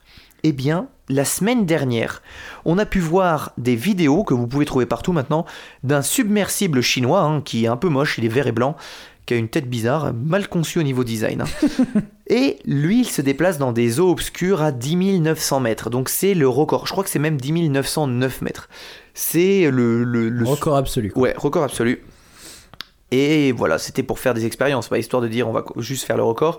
Donc il a permis de découvrir énormément de, de nouveaux organismes unicellulaires qui, qui survivent euh, dans ces profondeurs et très très peu de très gros animaux. Il y a toujours le fantasme de Ouah, on va découvrir une espèce de licorne. euh. Non, non, il n'y a rien en fait, c'est que des toutes petites choses. Cela dit, il y a encore, il y a quelques semaines, il y a un singe de la taille d'un, on va dire, euh, je sais pas, de, de la taille d'un gros chat. Il a été découvert, euh, je crois que c'est en Asie, Ouais, une espèce inconnue c'est génial. sur ça. une île, inconnue, encore un gros mammifère, enfin un gros mammifère, un mammifère de taille respectable. On n'est pas sur un petit insecte ou comme Oui, tu dis, euh, Ou une larve. Voilà, là on est sur un vrai animal qui n'était encore inconnu jusqu'à maintenant et qui a été découvert euh, très très récemment, c'est fou. Alors le triste constat, c'est qu'on on découvre moins d'espèces qu'on en détruit. Ah oui, ça, ça, là, fait ça, des- ça mon côté, faire euh, des années. C'est mon côté enculé là qui Ouais. ressort. Sauf que ça, ça, commence à faire, euh, Ouais. ça, commence à faire long euh, déjà. je crois que c'est la meilleure bière que j'ai bu ce soir, celle-ci. Bah, je suis content que ça te plaise. Elle est, je te remercie. Elle est formidable. Il y en a une deuxième dans ton frigo et une autre euh, que tu pourras boire à l'occasion, Oh. mais qui n'est pas celle-ci, mais qui est une autre quand même. Oh, C'est une américaine, donc ça doit être un truc un peu, un peu, un peu tabassage. Oui, pas, pas fort en alcool, mais oui, Ouais, probablement. un peu brut. un peu, un peu brut. Ok. Comme tu dis. Euh, du coup, d'ailleurs, juste parce que tu, tu parlais de Darwin, je voulais juste revenir là-dessus. Je sais plus si j'en ai déjà parlé, mais je pense que oui. Euh, si vous avez l'occasion de lire le livre Une histoire de tout ou presque, il y a tout un passage sur Darwin et tous ses, enfin toutes ses inventions et enfin tout son parcours, on va dire euh, professionnel, qui Ouais. est- qui est- où il décrit bien tout ça Ouais. justement l'évolution, son bouquin et tout, qui est très très intéressant. Donc je, je vous conseille ce livre qui est vraiment vulgarisateur, très simple à comprendre. Enfin tout n'est pas très simple à comprendre, mais disons que ça vous met vraiment le pied dedans. Et c'est un super euh, livre, ça traite de tout. Ça peut parler d'astrophysique, comme de géologie, comme de, de, de mécanique quantique, comme de, de chimie, de médecine. Voilà, donc on est sur tous les domaines de la science et c'est très très intéressant. Et très, vraiment euh, très très très bien raconté. C'était une de tes recommandations de micro-chapitre. Ouais, voilà, donc je, je, quand même je le dis, parce que vu que tu as parlé de Darwin, euh, Très très bon. Voilà. Saviez-vous? Allez. Vous le savez, Hagrid. Vous le savez, nous savons, c'est d'accord, j'y sais, j'y pensais. Vous savez, les, les Occidentaux sont appréciés partout à condition qu'ils y mettent un peu du leur. Alors je reste sur euh, encore euh, mon thème de ma seconde histoire de l'armée française qui fait quelques, quelques, quelques quardies. Et l'armée française, le savais-tu, le savais-tu pas, possède un record qui est pas glorieux.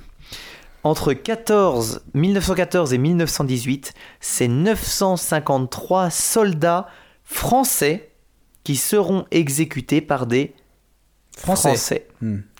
Eh oui, c'est ce qui fait de l'armée française. c'est ce qui fait que c'est l'armée française qui a le plus fusillé ses propres soldats durant la Première Guerre mondiale. Félicitations. Eh, bravo. hein. Parmi ces soldats, 639 sont exécutés pour désobéissance militaire, 140 pour des faits de droit commun, 127 pour espionnage, 47 pour un motif inconnu. Le pays qui arrive en deuxième est l'Italie avec 750 soldats fusillés. Pas joli, joli. non, pas, pas, Non, pas joli, On joli. peut pas se vanter de ça. Non, pas joli, joli. Euh, donc à moi, est-ce que tu sais Mhm. quand tu fais, bah, en fait, ce que- il y a une mise à jour, il y a une note de patch. Il y a un patch, un patch qui est fait. Est-ce que tu sais d'où ça vient le terme patch? Euh... pff, Pansement, un truc comme ça? En fait, c'est que au début de l'informatique, les données étaient stockées sur des cartes, donc des, en fait, des sortes de rubans perforés, donc des, grands, euh, des grandes feuilles avec plein de trous, et ce qui était du coup finalement les, les informations. Et quand il y avait une erreur, on corrigeait en mettant un patch, un bout de scotch. Ah oui Et aujourd'hui, du coup, en fait, on appelle encore ça, donc les correctifs informatiques, on appelle encore ça des patchs, même s'ils sont numériques, euh, en rapport justement à euh, ce patch de- sur, ces, euh, sur ces gros rubans qui donnaient les informations. Donc j'ai une photo, je te la montre. Tu vois les bouts de scotch? Donc voilà, ça c'est les patchs. Et c'est pour ça que ça s'appelle encore aujourd'hui les patchs. Ah oui, c'était tout, tout début de l'informatique. Ouais, hein. c'est fou. Mais voilà. Tu Tellement vois, bien. tu, voilà, tu, tu voulais savoir d'où venaient les mots, bah celui-là. euh, Et j'adore ça. Un de plus. Écoute, euh, je suis extrêmement content de cet épisode. C'était était peut-être pas le bien. meilleur, mais c'était sûrement le plus agréable à tourner aujourd'hui. je me suis régalé. Probablement, ouais. Euh, on, on se dirige tranquillement vers la fin. hein. Voilà, on se dirige sacrément vers la fin même. Bon, alors déjà, j'aimerais remercier, ça c'est- on ne le fait pas assez, mais on devrait le faire à chaque fois, euh, nos Patreons qui nous soutiennent. On en a de plus en plus, merci à vous. Merci à vous, à tous nos Patreons. Euh, J'en sélectionne un par palier. Merci à Xavier Giraudot. Merci à Laurence Alpha. Merci à Cécile Sauvanet pour ton soutien. Merci à Georges Mathias. Merci à mon petit préféré Kevin Plante-Germain. Merci à Anne Canta. Merci à tous ceux qui nous soutiennent. Merci à Fanny de Passion médiéviste. Ouais, merci à vous. C'est vraiment euh, plaisant en fait de, de faire ça pour, euh, Enfin, d'être soutenu. pour cool. vous, chers auditeurs, et pour, euh, pour tous les patrons qui nous soutiennent, qui nous envoient des messages. Qui... Enfin voilà, c'est gratifiant, c'est plaisant, ça nous donne envie de continuer et de faire mieux. Et vraiment merci à tous. Voilà, j'ai envie de verser maintenant une petite larme. c'est Tiens-moi la main. Je sais pas quoi dire, je suis tout ému. Euh, c'est l'heure du gagnant, Thomas. L'heure du gagnant du. Bah, de la bière De la Pepper Trip Ok, alors tu sais que j'ai ressorti mon vieux, enfin mon vieux, j'ai ressorti, hop là, le dossier Excel avec euh, toutes les couleurs et je vais te demander, alors on va le faire ça à la roulette. Top Ok. Alors je suis désolé, je me suis mis sur le menu au début. Hop. Allez, c'est reparti. Top. Et ça sera. C'est un auditeur. euh, C'est un auditeur, non, c'est un Patreon. C'est un Patreon. C'est Salgado Clément. Et ben, merci Salgado Clément de nous soutenir sur Patreon. Et tu gagnes donc quelle bière? La Pepper Trip. Eh ben écoute.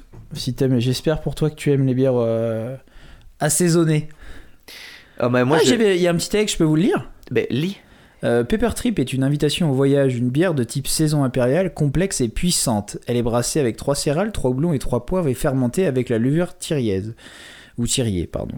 Poivre noir de Malabar, poivre sauvage de Wansi ou poi- et poivre blanc de Kampot. Voilà. Alors, Clément, tu nous envoies un message euh, sur Facebook euh, ou sur Patreon et on, transmet, euh, on envoie ça à Biéronomie qui te transmet ça très très vite. Exactement. Et ben voilà, encore un, encore un beau chapitre, Arthur. Encore un très beau chapitre. Est-ce que t'avais, euh, allez, soyons fous, faisons un truc euh, qu'on fait qu'en micro-chapitre, Une recommandation? Une Je recommandation. viens de faire la recommandation d'un livre que j'ai déjà recommandé. Ok, alors, euh, Non, euh, alors attends, attends, attends. je- Vas-y, si t'as une recommandation, fais... Ah non, si, si, si. J'ai vu le nouveau Borat. je. J'étais un peu réticent Mhm.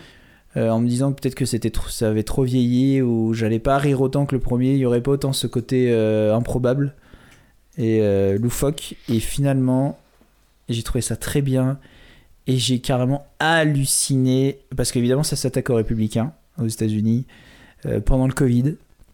Et euh, c'est. Enfin, je, je, veux, pas vous spoiler, mais je vous, je vous le conseille. Parce qu'il y a une scène qui est hallucinante à la fin avec un, un des, un des gros bonnets des Républicains. Et euh, ouais, faut le voir. Voilà. Ok. Euh, sur la plateforme Audible, j'ai j'ai commencé à écouter le, le livre, tu sais, le livre qui est le plus en recommandation que tu vois. Quand tu fais recommandation Audible, le livre qui est toujours, toujours en premier, Père riche, Père pauvre. Tu sais, c'est Ah, euh, oui, avec euh, il y a- le logo, c'est une tête de. une, c'est un- une tête de gars ouais, qui, est, qui est là, sur Ouais, un fond violet. Bah, j'ai commencé à écouter, ça a l'air très intéressant. Bon, j'ai juste commencé hier, hein, donc euh, je, je me dis que c'est peut-être une recommandation un peu hâtive. mais tu te dis quand même, je pense que ça va m'apprendre beaucoup de choses sur la relation qu'ont les parents avec leurs enfants, comment tu transmets les... Je pense que c'est un livre qui est bien pour les entrepreneurs. Euh, Mais je crois que c'est le but du livre, un peu, non? J'en suis pas encore là. Moi, je suis au tout tout début. Mais ça a l'air assez intéressant sur le- la relation qu'on a à l'argent, à la confiance, à l'envie de faire plus.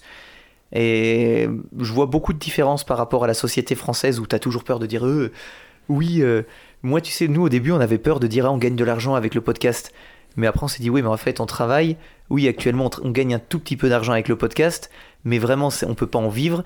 Et On le réinvestit de toute façon, donc on- oui, mais quand j'écoutais le podcast euh, sous influence qui, qui justement interview des mecs qui des États-Unis qui disent ben moi je touche euh, je vis très très bien, très très très très bien de mon podcast ou de ma chaîne YouTube.